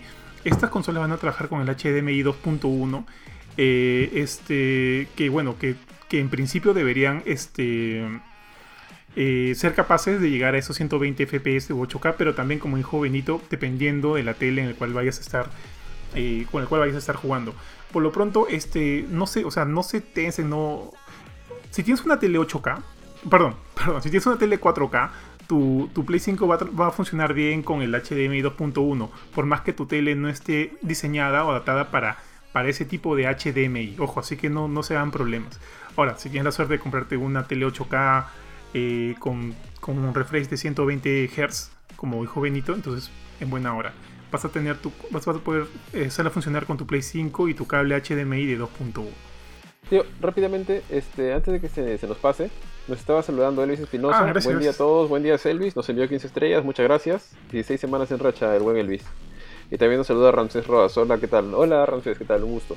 Eh, sí, efectivamente, como mencionabas, tío, solamente agregar, eh, justamente iba por ese lado.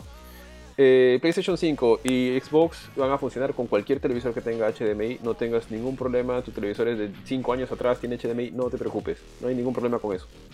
Si tú quieres sacarle el jugo a lo que podría ofrecer, y aún así es como dijo Benito, ¿no? Mm, es más o menos porque ya se ha visto, o sea, ya se ha mostrado videos de la Series X corriendo a 120 FPS. Pero le- obviamente le tiene que bajar la calidad para llegar a los 120 FPS. Aunque en- han mostrado el juego que se llama Dirt 5, que es un juego de carreras. Los juegos de carreras usualmente se ven bastante bien. Pero le baja algunas cosas. O sea, no se ve mal. De hecho, se ve bastante, bastante bien a 120 FPS. Eh, la fluidez, obviamente, sí. Y a nivel calidad gráfico también se ve bastante bien. O sea, digamos, el- al, al toque lo que, lo que veías era que le bajaba un poquito las sombras. Y por ejemplo, si tú, habían tribunas en las, en las pistas de carrera y en el de. mm, ¿Cuánto era? En el de 4K, 60 FPS, tenía como que algunas personas, no sé, pues digamos que habían 15 personas sentadas, en la de 120 FPS, cero, nada, la tribuna estaba vacía, no había gente mirando la carrera. Esa clase de cosas. Pero sí es importante que sepas que si tú quieres este, utilizar los 120 FPS, porque creo que sí hay 120 FPS en... Creo que sí lo pueden lograr en 4K o en, o en 1080p, lo pueden lograr dependiendo de tu televisor. Para llegar al 4K con 120 FPS, si no estoy mal, necesitas Ujú. sí o sí que tu televisor tenga el HDMI 2.1.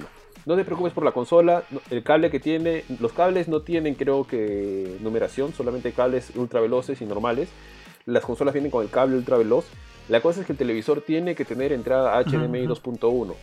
Si buscas en el mercado, hay poquísimos. Sí, no, lo mismo que poquísimos televisores. O sea, hay algunos que no están tan caros, que son buenos, pero son poquísimos, están contados con los dedos. No hay, no son fáciles de conseguir. No solamente aquí, sino... Ari, Ari. Dime, tío. ¿Cuánto no es tan caro? Ah, ah, bueno, depende, también es una buena pregunta. Lo que pasa es que yo estuve buscando en... Estuve buscando justamente uno, porque Kurchin estaba interesado. Encontré ¿En uno que 8K? estaba... ¿Qué tal Kurchin? No, no, no, no, no, Hay que 4K, saltarlo, 4K. Kurchin, hay que saltarlo. 4K con Ah, HDMI 2.1. Era, estaba en 3.999, si no me equivoco. Soles, Ah, no está tan caro. No, está tan... Pero, ¿qué marca? Samsung, Samsung, ya, sí. Sí. ¿no? Entonces, De hecho, le pregunto porque también. Sorry, uno de los, una de las preguntas acá, justo en el tema del- de la infografía, fue si es que podríamos darle un.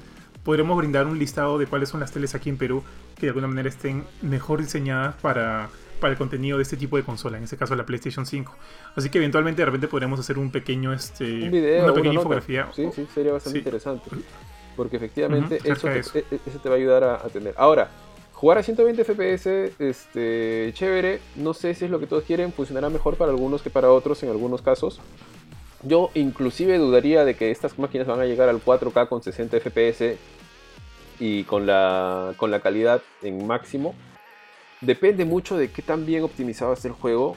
Eh, en este caso se ha visto más eh, y se ha, experimentado más técnicamente lo que ha mostrado hasta ahora la, la Series X. Gear 5 se ve hermoso, por ejemplo, Gear 5 lo han recontraoptimizado, es prácticamente como que corriera en... Creo que está corriendo, si no me estoy equivocando, en 4K F- 60 FPS con los gráficos tipo Ultra, equivalentes a tipo Ultra en PC. Eh, cuando he visto comparativas son muy mínimas las diferencias, pero ojo, Gear 5 es un juego ultra optimizado, no es normal que un juego sea así, porque inclusive creo que está recontra bien optimizado en... Lo que pasa es que en PC también está recontra bien optimizado. Para... Y, y hablo de Xbox porque esto. no, no- no hemos visto la muestra técnica de, de PlayStation 5, ¿no?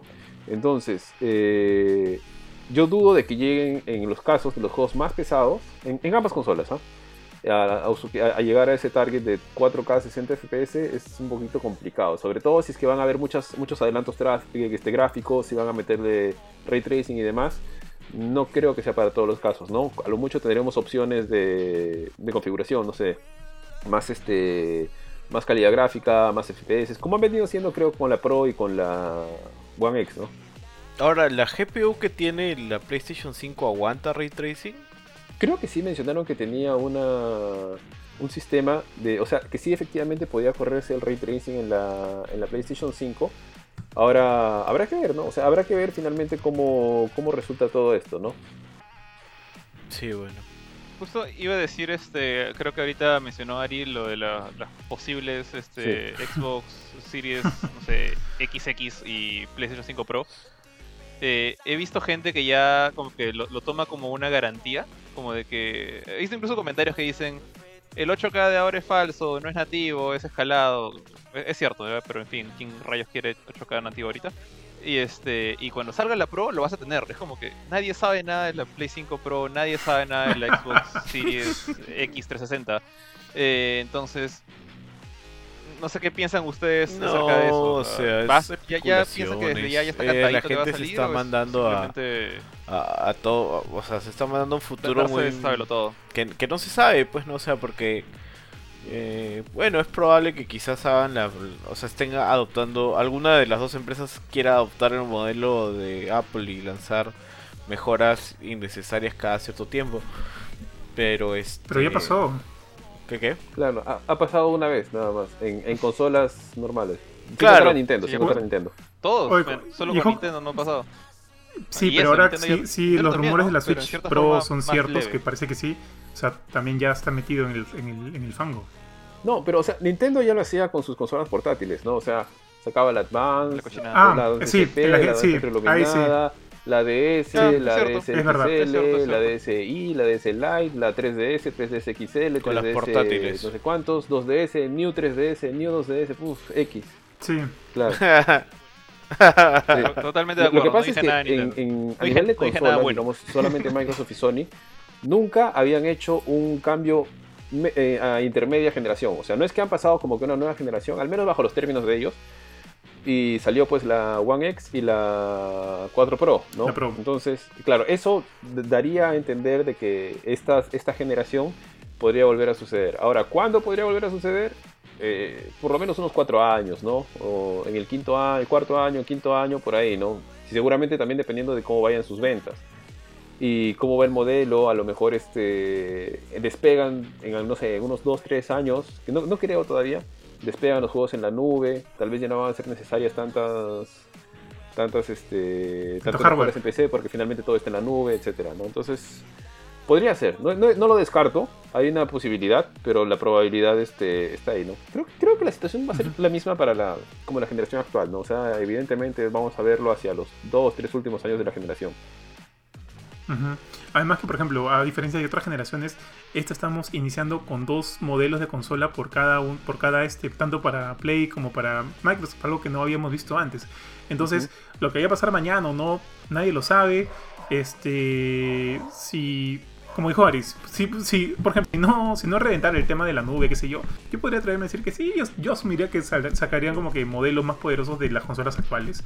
Pero bueno, al final nadie sabe nada. No me parecería, creo que puede darse para cualquier, para cualquier lado. Así que a esperar, ¿no? A, a menos, a menos, a menos de que los números de la Play 4 Pro y de la One X, que eso no lo sé, no tengo idea, hayan sido bajitos y no rentablemente no sean buenas opciones, ¿no? A menos de que eso haya sucedido a nivel interno, que los números que ellos manejen saben que no ha sido un buen negocio, etcétera. Que eso no lo sé. También, también no sé si esa información tampoco. También es true, también es true. Muchachos, siguiente punto. Algo a lo cual yo acá sí le doy, o sea, toda mi, bueno, no sé si toda mi confianza, pero estoy bastante confiado en el, en el, en el producto final, qué sé yo, son los estudios que ahorita están, este, que componen PlayStation Studios.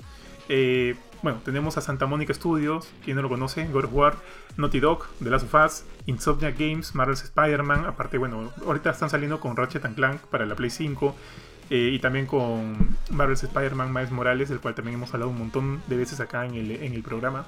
Guerrilla Games, que viene con Horizon Zero Dawn 2. Eh, Sony Ben Studio, que creo que entre comillas es el que por ahí todavía está, está este, no sé, pues no, tratando de llegar a las grandes ligas. Si bien a mí me gustó Days Gone, no creo que sea un juegazo, pero es cumplidor. Soccer Punch ya hemos probado su, su calidad con, y con Infamous, ahora con Ghost of Tsushima. Sony Japan Studio, de las Guardian, este, ellos también han hecho Astrobot. Ellos son los que están haciendo Astro's Playroom. Asumo que sí, estoy asumiéndolo, no sé. Jorge, ¿tú sabes eso? Claro que no sé. ¿Si está Carpunch haciendo Astro's Playroom? No, no, Sony Japan ah, Studio. Sony Japan, Studio. Eh, la verdad es que no sé, pero. No, no. Yo, no, yo soy como que el, el, menos fan de Astro acá, no, sabría. Déjame ver una mirada al este toque computadora que abierta. Eh, dale. Yo, yo creo que ese sí es como que un sello de calidad que avala, avala mucho este, la compra de una PlayStation 5. Este, yo sé, bueno, Sony creo Japan. que Sony, Japan, y, Team Asobi están como developers los. ¿Team Asobi o Asobo? Asobi. Asobi es japonés. No, no sé qué más han hecho ellos. Ahorita les digo. Que hay un Asobo, Studio. Es Team Asobi es un, es, un estudio de, de, Sony, ¿ah? es, es, de Sony International Japan. Es un estudio japonés que Sony es su dueño de ellos. Eh, han hecho, ahí está justamente, Ape, Apescape, Loco Roco, Patapon, Gravity Rush y agárrense, los dos NAC. A su madre. Y bueno, bueno, bueno, con Apescape me vendiste, ¿ah? Qué buen juego. ¿Llegaron a jugar Apescape o no? yo, quiero, quiero ignorar lo de NAC y quedarme en Gravity Rush. Ah, su Gravity, Gravity Rush, yo debo decir que nunca lo terminé, Lo comencé a jugar en PlayStation Vita, pero no lo terminé. No sé por qué. este, pero bueno, creo que esos son como que. Bueno, son estudios de calidad que definitivamente han marcado, han llevado los, juegos first party de PlayStation a un nivel este, muy, muy bueno. Digamos que es. Eh, si tú puedes hablar algo bueno de PlayStation, uno de sus mejores assets son sus eh, juegos exclusivos. Y creo que por lo menos teniendo estos estudios garantizados para la nueva generación, para PlayStation 5, es de entender que, bueno, tenemos por lo menos un voto de confianza que vamos a tener como que experiencias igual de buenas, quién sabe mejores, a las que hemos tenido en Play 4. Sí, o sea, el principal modelo de, de, la PlayStation 5 son sus exclusivos, así que creo que ahí lo tienen este súper... O sea, ahorita a futuro, el próximo año al menos, o dos años, lo tienen este súper concentrado y, de todas formas van a sacar algo de calidad. Y, o sea, eso es lo que te anima al final a comprar una PlayStation 5 este, para esta nueva generación, más que nada. Sí, de hecho ya lo he dicho, yo la única razón por la cual me compré una Play 5 es porque quiero jugar ese Demon Souls, man. se ve demasiado bueno. Si no, tranquilamente me hubiera esperado, ¿ah? me hubiera esperado. Pero no, sorry chicos, mi perrito está ladrando, me voy a mutear un ratito. Dale, dale, tío a nivel de, creo que lo, más, como dice Benito, ¿no? creo que lo más importante y lo que puede estar tranquilo y seguro es el nivel de software que tiene PlayStation 5, ¿no? Es eh, indudablemente eh, de lo mejorcito que hay a nivel de exclusivos actualmente. Y de hecho, creo que los juegos, al menos en mi caso, este, muy personal, los juegos que más me interesarían jugar hacia el final del año eh, serían, son el Demon Souls y el y el Marvel's Spider-Man Miles Morales, que se, ve, se ven preciosos. Se, ven así bastante bien trabajaditos, se ven muy bonitos. Eh, quizá no sean la experiencia ultra, ultra de nueva generación, que se la vamos a ver seguramente hacia los, de los hacia el final de la vida de estas consolas, o sea, digamos los juegos mejor optimizados. Pero esos dos juegos se ven muy, muy bien y son una gran razón, por ejemplo, para comprar una PlayStation 5. Y tranquilamente, o sea, Sony tiene una fortaleza muy, muy grande ahí todavía, ¿no? Que Nintendo también tiene con sus exclusivos. Nintendo va por otro lado, pero tiene muy exclusivos de muy buen, buen nivel. Y que es la pata de donde siempre ha venido cojeando Microsoft, ¿no? Y que trata, o está tratando de, al tener ahora tantos estudios y con la compra de BTS y demás, de poder, digamos, equiparar un poquito la, la balanza, ¿no? Porque al final, o sea, chévere que tengas la máquina más, más potente. Este, o sea, es un punto de venta, sí, es bacán, es un diferencial interesante. Pero si al final, digamos, solo tienes poquitos juegos que pueden exprimir esta capacidad, sin contar los Steel Party, ¿ya? porque los Steel Party, digamos, como que son transversales en ambas consolas, ¿no? Por aquí que funciona un poquito mejor una que otra cosa en otro lado, ¿no? No creo que es tan, tan distinto. Eh, el software es. Si esto es una máquina de juegos, finalmente el software es el juego. Entonces el software es importantísimo y ahí PlayStation 5 tiene una clara ventaja, ¿no? Así es, así es. Jorge Benito. No, Benito ya comentó. Jorge, ¿quieres comentar algo más o pasamos al siguiente punto? Eh, bueno, yo voy un poco por lo que tú dijiste, o sea, en particular, eh, yo, eso es un, tema que siempre he dicho, yo nunca me he sentido como que muy emocionado por el hardware en general. No soy de las personas que se emocionan cuando veo una tarjeta gráfica o incluso cuando veo, cuando veo una nueva consola, sino cuando veo los juegos de la consola. Entonces, ahorita eh, un Play 5 yo ya, si lo he pre-reservado fue un poco por el hype. pero por culpa del evento en el cual mostraron su precio. Fue donde me vendieron, no la máquina en sí, porque sí, la máquina es, me parece bonita ya, pero que eh, a mí, a mí sí me gusta el modelo blanco con negro, con que parece un modelo gigante. Soy como que la excepción en la regla, creo que a la mayoría no le gusta. Eh, pero a mí lo que me vendió esa, esa presentación fue Final Fantasy XVI, Demon Souls, Miles Morales, Horizon 2, el, bueno, el logo de God of War. El logo se ve bonito, no les voy a decir nada por ahí. Eh, en general, eso es lo que, lo que me interesa. Entonces, si ahorita no saliera ningún juego de arranque, yo diría como que espérate, así como tú dijiste, Johan. Pero Demon Souls y la posibilidad de jugar juegos como Miles Morales en Play 5, para mí es como que ahorita suficiente excusa para, para dar el paso. O sea, en, este caso yo no creo que vaya por la, la Xbox, estamos hablando ahorita más del Play. Entonces como que refuerza mi decisión, ¿no? De, quedarme en el lado de Sony en esta generación. Normalmente yo no, compro dos consolas por generación, siempre compro una. Y de ahí veo si me cambio al otro equipo al, final. Entonces, por ese lado... Y tengo una tele 4K y no pienso comprarme una 8K solamente por escalado y cosas así. No me interesa eso, sorry. Como dije, me venden los juegos, me venden la experiencia, no me venden los frames por segundo, la digamos, la tremenda resolución y esas cosas que si bien es chévere, pero pucha, varios de mis juegos favoritos en la generación de Play 4 han sido juegos indies, retro. Entonces con eso digo, o sea, simplemente si hay buenos juegos... Bloodborne. Y, Bloodborne. si, hay buenos juegos, me, quedo con, la consola que tiene los, juegos que más me interesan. Y ahorita es la Play 5. De acuerdo, de acuerdo, tío. Mira, justo ahorita que estamos hablando de los juegos, hablemos de los juegos de lanzamiento.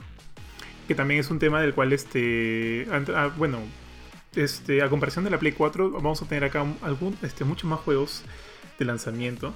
Por ejemplo, eh, de los exclusivos, solo exclusivos hay 6. Bueno, ya hemos hablado de Miles Morales, está Sackboy A Big Adventure, está Demon Souls, bueno, Demon Souls. Creo que se me está pasando alguno. Eh, de este yo no conozco mucho, no he visto mucho. No sé si algunos de ustedes sí. Destruction All Stars. Creo que es un, un- Ah, ese es de los sí, es un juego de carros que está vendiendo ahorita. Este, yo, yo lo veo más como un experimento de estos que. Así Sí. como cuando salió en Play 3 Sport Champion para el Move. Algo así. O sea, no, no le pongo muchas fichas al asunto, simplemente veamos qué pasa. Eh, De acuerdo. y quería mencionar que siempre nos olvidamos, y ya creo que es hora de que nos acordemos, que existe Godfall. Ah, pero, pero ese no es Ah, este. Ese no es first party, ah, sale para PC Ah, también. No, claro, ah, pero, pero como es el lanzamiento, Sí. pensé que también lo considerabas. No, no, sí, sí, pero ahorita está hablando los first party lanzamientos, los, ah, solo los que a salir en Play 4. Ok, Son sorry. Astro's Playroom, Sorry, sorry. Demon Souls, Destruction All Stars, eh, Miles Morales, el remaster de Marvel's Spider-Man del 2018 y Sackboy A Big Adventure. Creo que entre todos, o sea, sí hay pesos pesados. O sea, tenemos Demon Souls, tenemos eh, Miles Morales. Bueno, esos dos, ¿no? Porque finalmente Sí. Marvel's Spider-Man ya es un remasterizado. Sackboy A Big Adventure se ve todo cute, lo que quieras. No sé si es un peso, es un vende consolas, no creo. Distraction All Stars, por lo pronto parece que no. Demon Souls definitivamente sí. Astro's Playroom viene preinstalado en el juego, así que. Ojo bueno, que- está. Técnicamente Eh, Demon Souls también dime. es un remake. O sea, o sea, no, es un- Técnicamente es un. es- no es una no, remasterización, pero el otro es un remaster. O sea, El otro es un remaster, o sea, es. Sí. O sea, salvo por el nuevo Peter y algunas cosas obviamente chéveres. eh, el cambio no va a ser increíble, ¿no? sí, no sé si Eh, pero con Demon Soul, la... claro. Pero con Demon Soul la experiencia ya cambia totalmente. Ah, Entonces yo sí creo que podría decir que podría decir que a nivel de a nivel de juegos first party de lanzamiento estamos bien. Estamos bien, creo que sí nos esperan como que cosas interesantes y, y bueno, nada, como ya les dije otra vez y Tío, lo Ra- vuelvo a hablar- Ratchet and Clank, ¿cuándo sale? Dile, dime, dime, ¿cómo? Ratchet and Clank, el nuevo, ¿cuándo sale? Creo que no hay fecha, ¿ah? No hay fecha, tío. Pensé que era de lanzamiento. Eh, No, no, no, Se nos estaba pasando. No, no es lanzamiento. Otros juegos de lanzamiento que son third party, bueno, son los que ya hemos visto antes: Assassin's Creed Valhalla, Borderlands 3, que va a salir para Play 5, va a salir Boxnack, el juego de Kurchin, va a salir Cyberpunk 2077, Juego favorito. Sí. de- juego favorito de. Kurt. El juego favorito Eh, de todo GameCourt. Pues tiene canción el Cyberpunk. juego.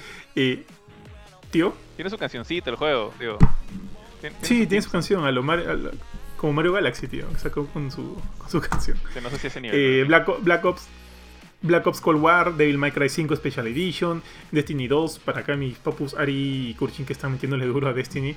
Bueno, good. Ari habló Dirt 5, F- Fortnite. Ah, por un momento pensé que Dirt 5 iba a salir este. iba a ser exclusivo temporal de Xbox, alucina. Por un momento no sé por qué me, me dio a entender No, eso. creo que el ex- exclusivo temporal de Series X es Yakuza, Like a Dragon. Ay, Yakuza. Sí. Sí. Sí. Bueno, está Fortnite, es, este, temporal. el juego de, Bueno, si Ari, sí, perdón, si Kurchin tiene su juego, Jorge también, Godfall, eh, Just Dance 2021, Man Ojo- Eater, ojo Mortal Kombat 11 y Ultimate. No, no, no me gusta lo que he visto de. Godfall. Hasta el momento no me llama la atención, solamente que siempre siento que lo ignoramos. Sí, pero es que esa, es- esa tensión extra, por, por esa tensión extra ya te lo ganaste ya. Es como cuando Colabusano, Colabusano se apiadó, pues, ¿no? De, de Ari, perdón, de Ari que habló, de, de, de Harry, de... de ah, ¿Cómo se llama? De Harry y se suicida. Sí. De Ron, de Ron, claro. Y, al final, por apiadarse un segundo, su mano lo traiciona y se suicida. O sea, solo por ese, No sé qué ese, consentimiento que has tenido con Godfall, con Godfall ya te, ya te, ya te jodiste, Jorge. Ya, Godfall pero es no, tuyo. no sé- no tengo idea de Just lo que Dance- está hablando, pero chévere. Ya, Just Dance 2021, Man Eater. Oye, Man Eater, juegazo, ¿no? ¿Se acuerdan de Man Eater? el Lo hablamos al inicio de año. Del tiburón, así es. ¿Cuál fue el Wow, tiburón? yo la verdad que no. Sí. Man El Eater. tiburón. Un juego que me Juegazo, 4K tío, juegazo. 120 FPS. Sangre a 4K 120 FPS. Este, Ah, ya, Mortal sí, Kombat lo estoy viendo. 11 Ultimate también, que sale el 17 de noviembre. NBA 2K, 2K21, a mí no me interesa, no sé si alguno de ustedes, chicos. Overseer, No. ese sí no lo conozco. Planet Coaster, The Pathless, Warhammer, eh, creo que a Corchini le gusta Warhammer. Y obviamente Watch Dogs Legion. Ahora, aparte de todos esos juegos que, o sea, son juegos de lanzamiento third party, hay juegos que están llegando eh, gracias a lo que es eh, el PlayStation Plus Collection.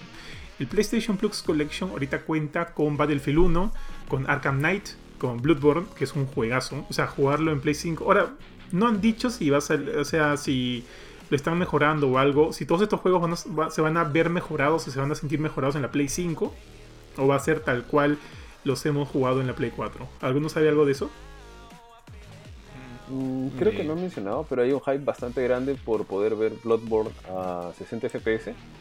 Que de hecho bastante gente ha hackeado, la ma- o sea, no la Play 5 obviamente, sino creo que el- la programación del juego o el código del juego es lo que entiendo, según lo que he entendido, permite llegar a esos niveles, ¿no? Entonces, no, no habría por qué no hacerlo según la gente que está metiéndole la mano pues al, al juego, ¿no?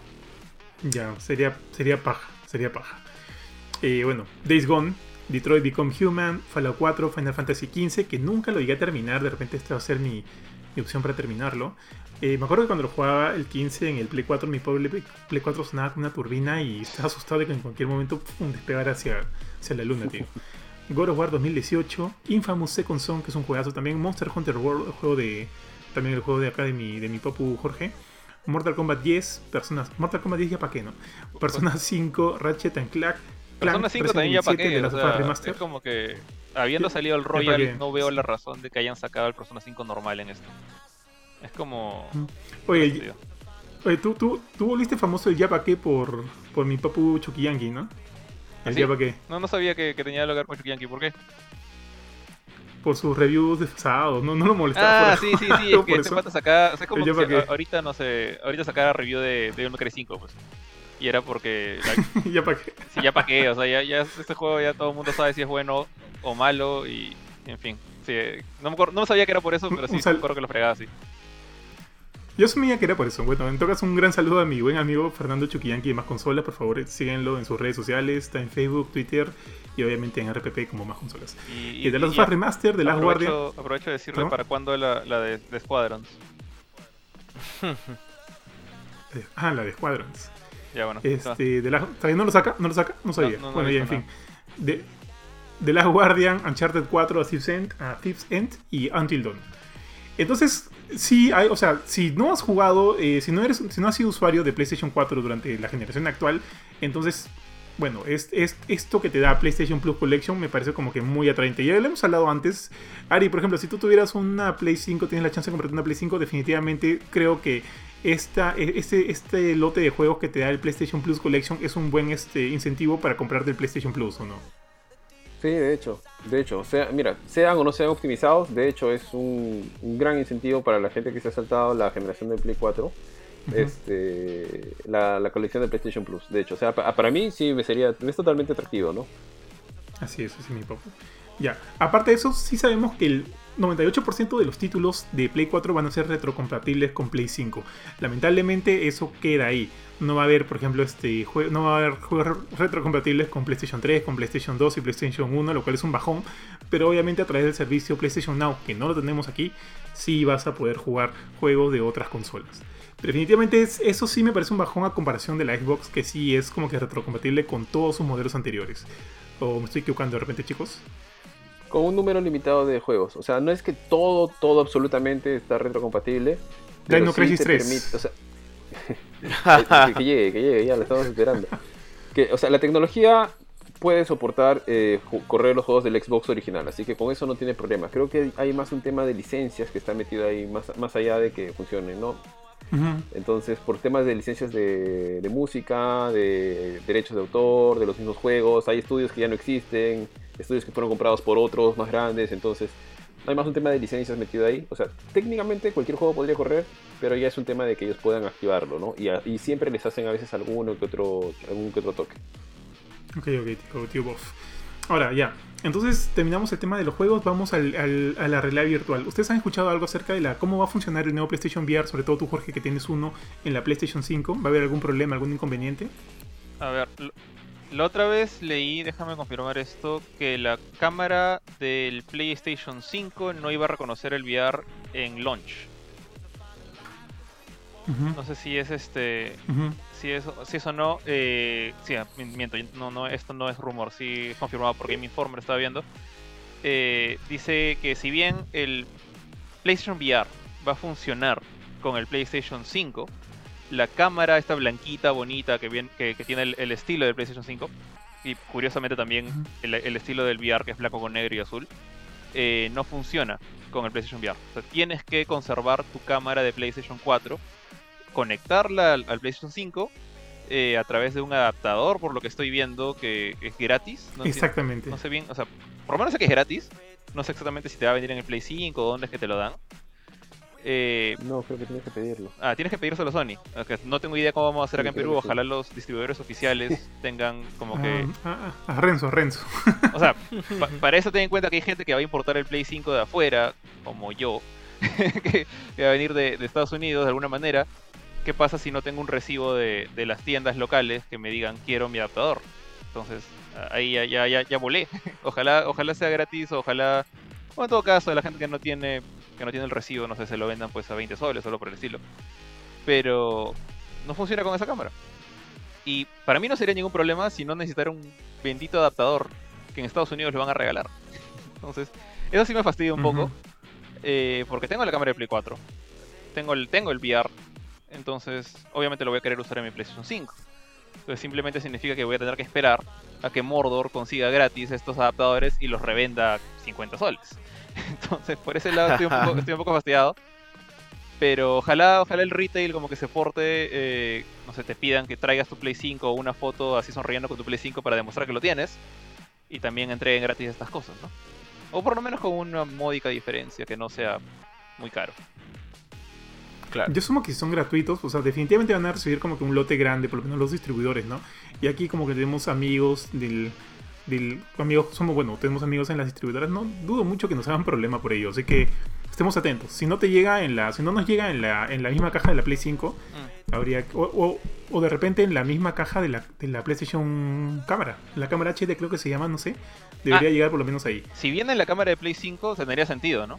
Porque, pero no tanto, o ujú. debería venir en el Play 5. Debería ser algo que viene con el Play 5. Ahora, ¿sabes lo que me- sí, más me verdad. impresiona de, de todo el asunto? Es este. en los PlayStation Moves. O sea, este controlito, e- este, esta cosa que se mataban de risa de la bolita de luz, que, que era un G que no sabían, que se veía feo, etcétera. A mí me me parece bonito.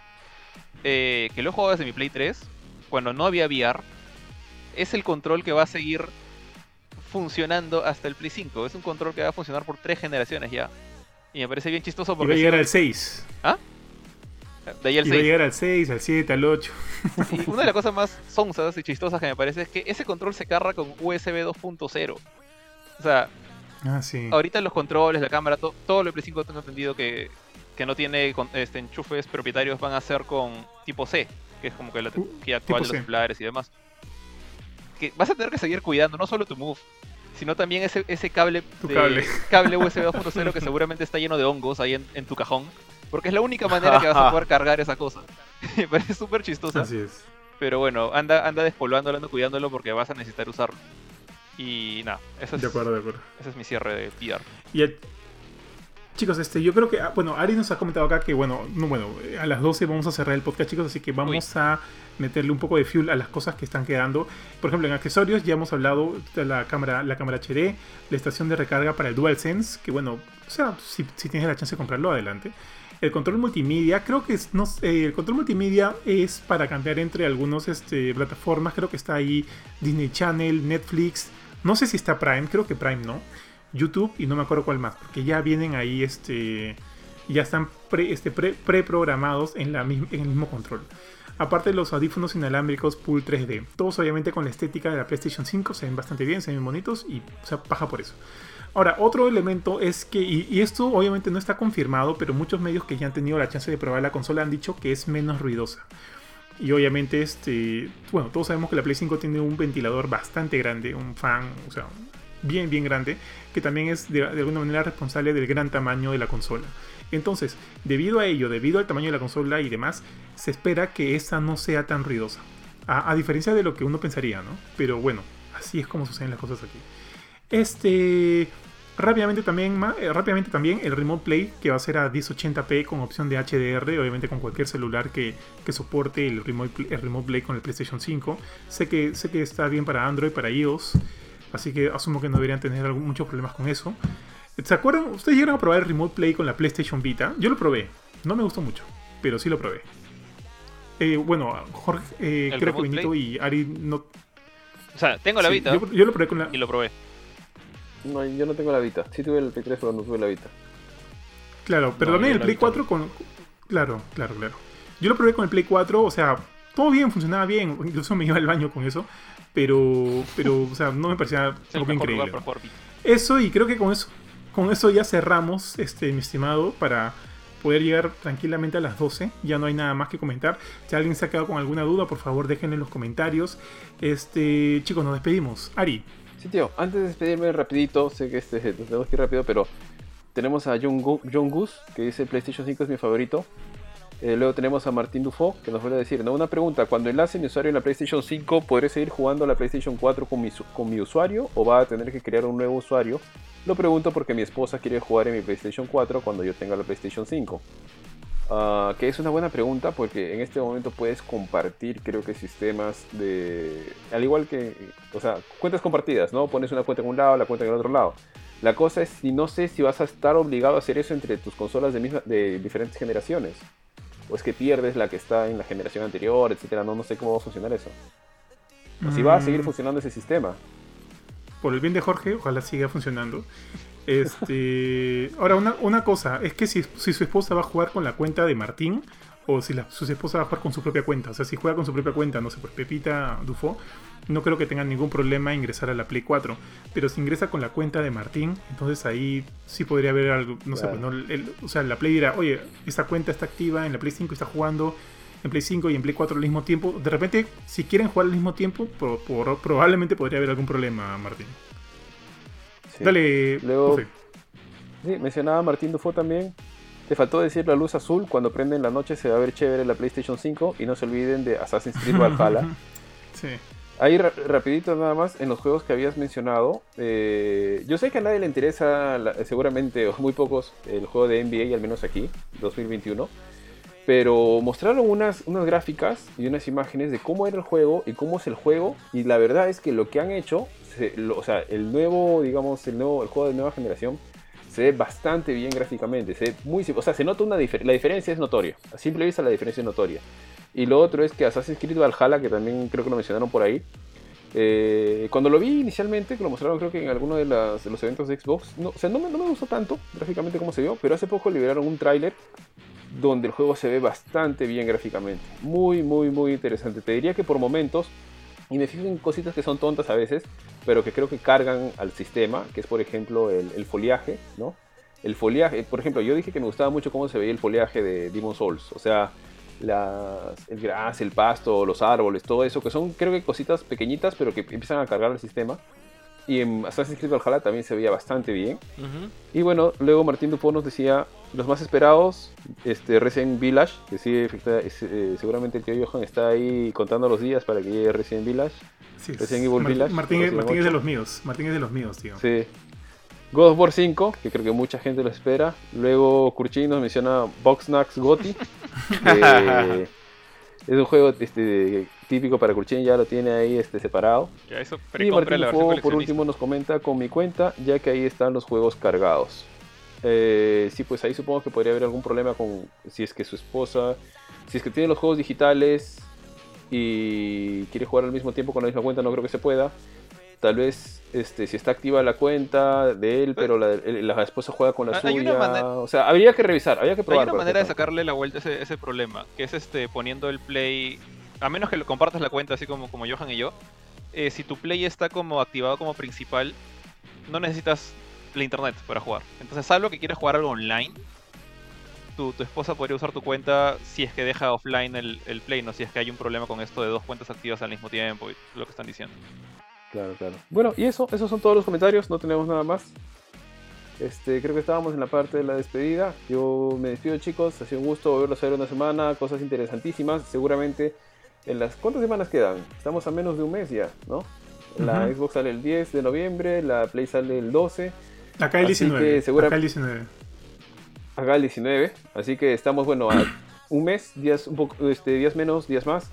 Eh, así que seguramente se va liberando más información, vamos a ver cómo rinden técnicamente las máquinas, la experiencia que nos dan, los nuevos juegos, así que va a haber mucho contenido para mostrar, para ver. Siempre ingresen a gamecore.com donde están todas las notas, toda la información, reviews y demás. Síganos en Facebook, en Instagram, eh, que son las redes que más movemos y este, siempre nos vemos por acá. Hasta luego chicos por mi parte. Eh, Benito. Oh, perdón, Jorge. No, bueno, ya, dale. Este, no, nada más que nada quería decir, este, chévere volver a conversar otra vez y justamente un tema que, que al menos por el próximo, lo que queda de este mes que falta para salir y inicios de, de, noviembre va a estar como que en, boca de todos, no solamente los fans de, Sony, sino también los de Microsoft. están esperando las nuevas consolas. Y como dije, yo en particular sé que hay gente así como yo que espera más bien los juegos, o sea, que están ansiosos por jugar Demon Souls, que están ansiosos por jugar Miles Morales. Entonces se vienen muchas cosas muy chéveres, pero no se no den de baja todavía la generación actual, que también hay varios juegos que salen en ambas consolas, hay varios que salen primero en Play 4 y luego muchos después en Play 5, y algunos bastante buenos que se vienen como eh, Watch Dogs Legion, Assassin's Creed Valhalla, y nuestro favorito de toda la generación, no, de todo el año por lo menos, Cyberpunk 2077. Entonces, con eso se viene un montón de cosas. Pensé que decir Bugsnax. No, Bugs- Bugs- Bugsnax es próxima generación. Dije, dije juegos que van a salir en ambas. Bugsnax Ah, es tan, tan potente que necesita la Play 5 para jugar. O sea, no- eso no lo vas a jugar en tu Play 4, no hay forma. Y tienes que tener una. No, No, no hay forma. Iba a decir mentiras, iba a decir una tele 8K, pero no, sí funciona con 4K también.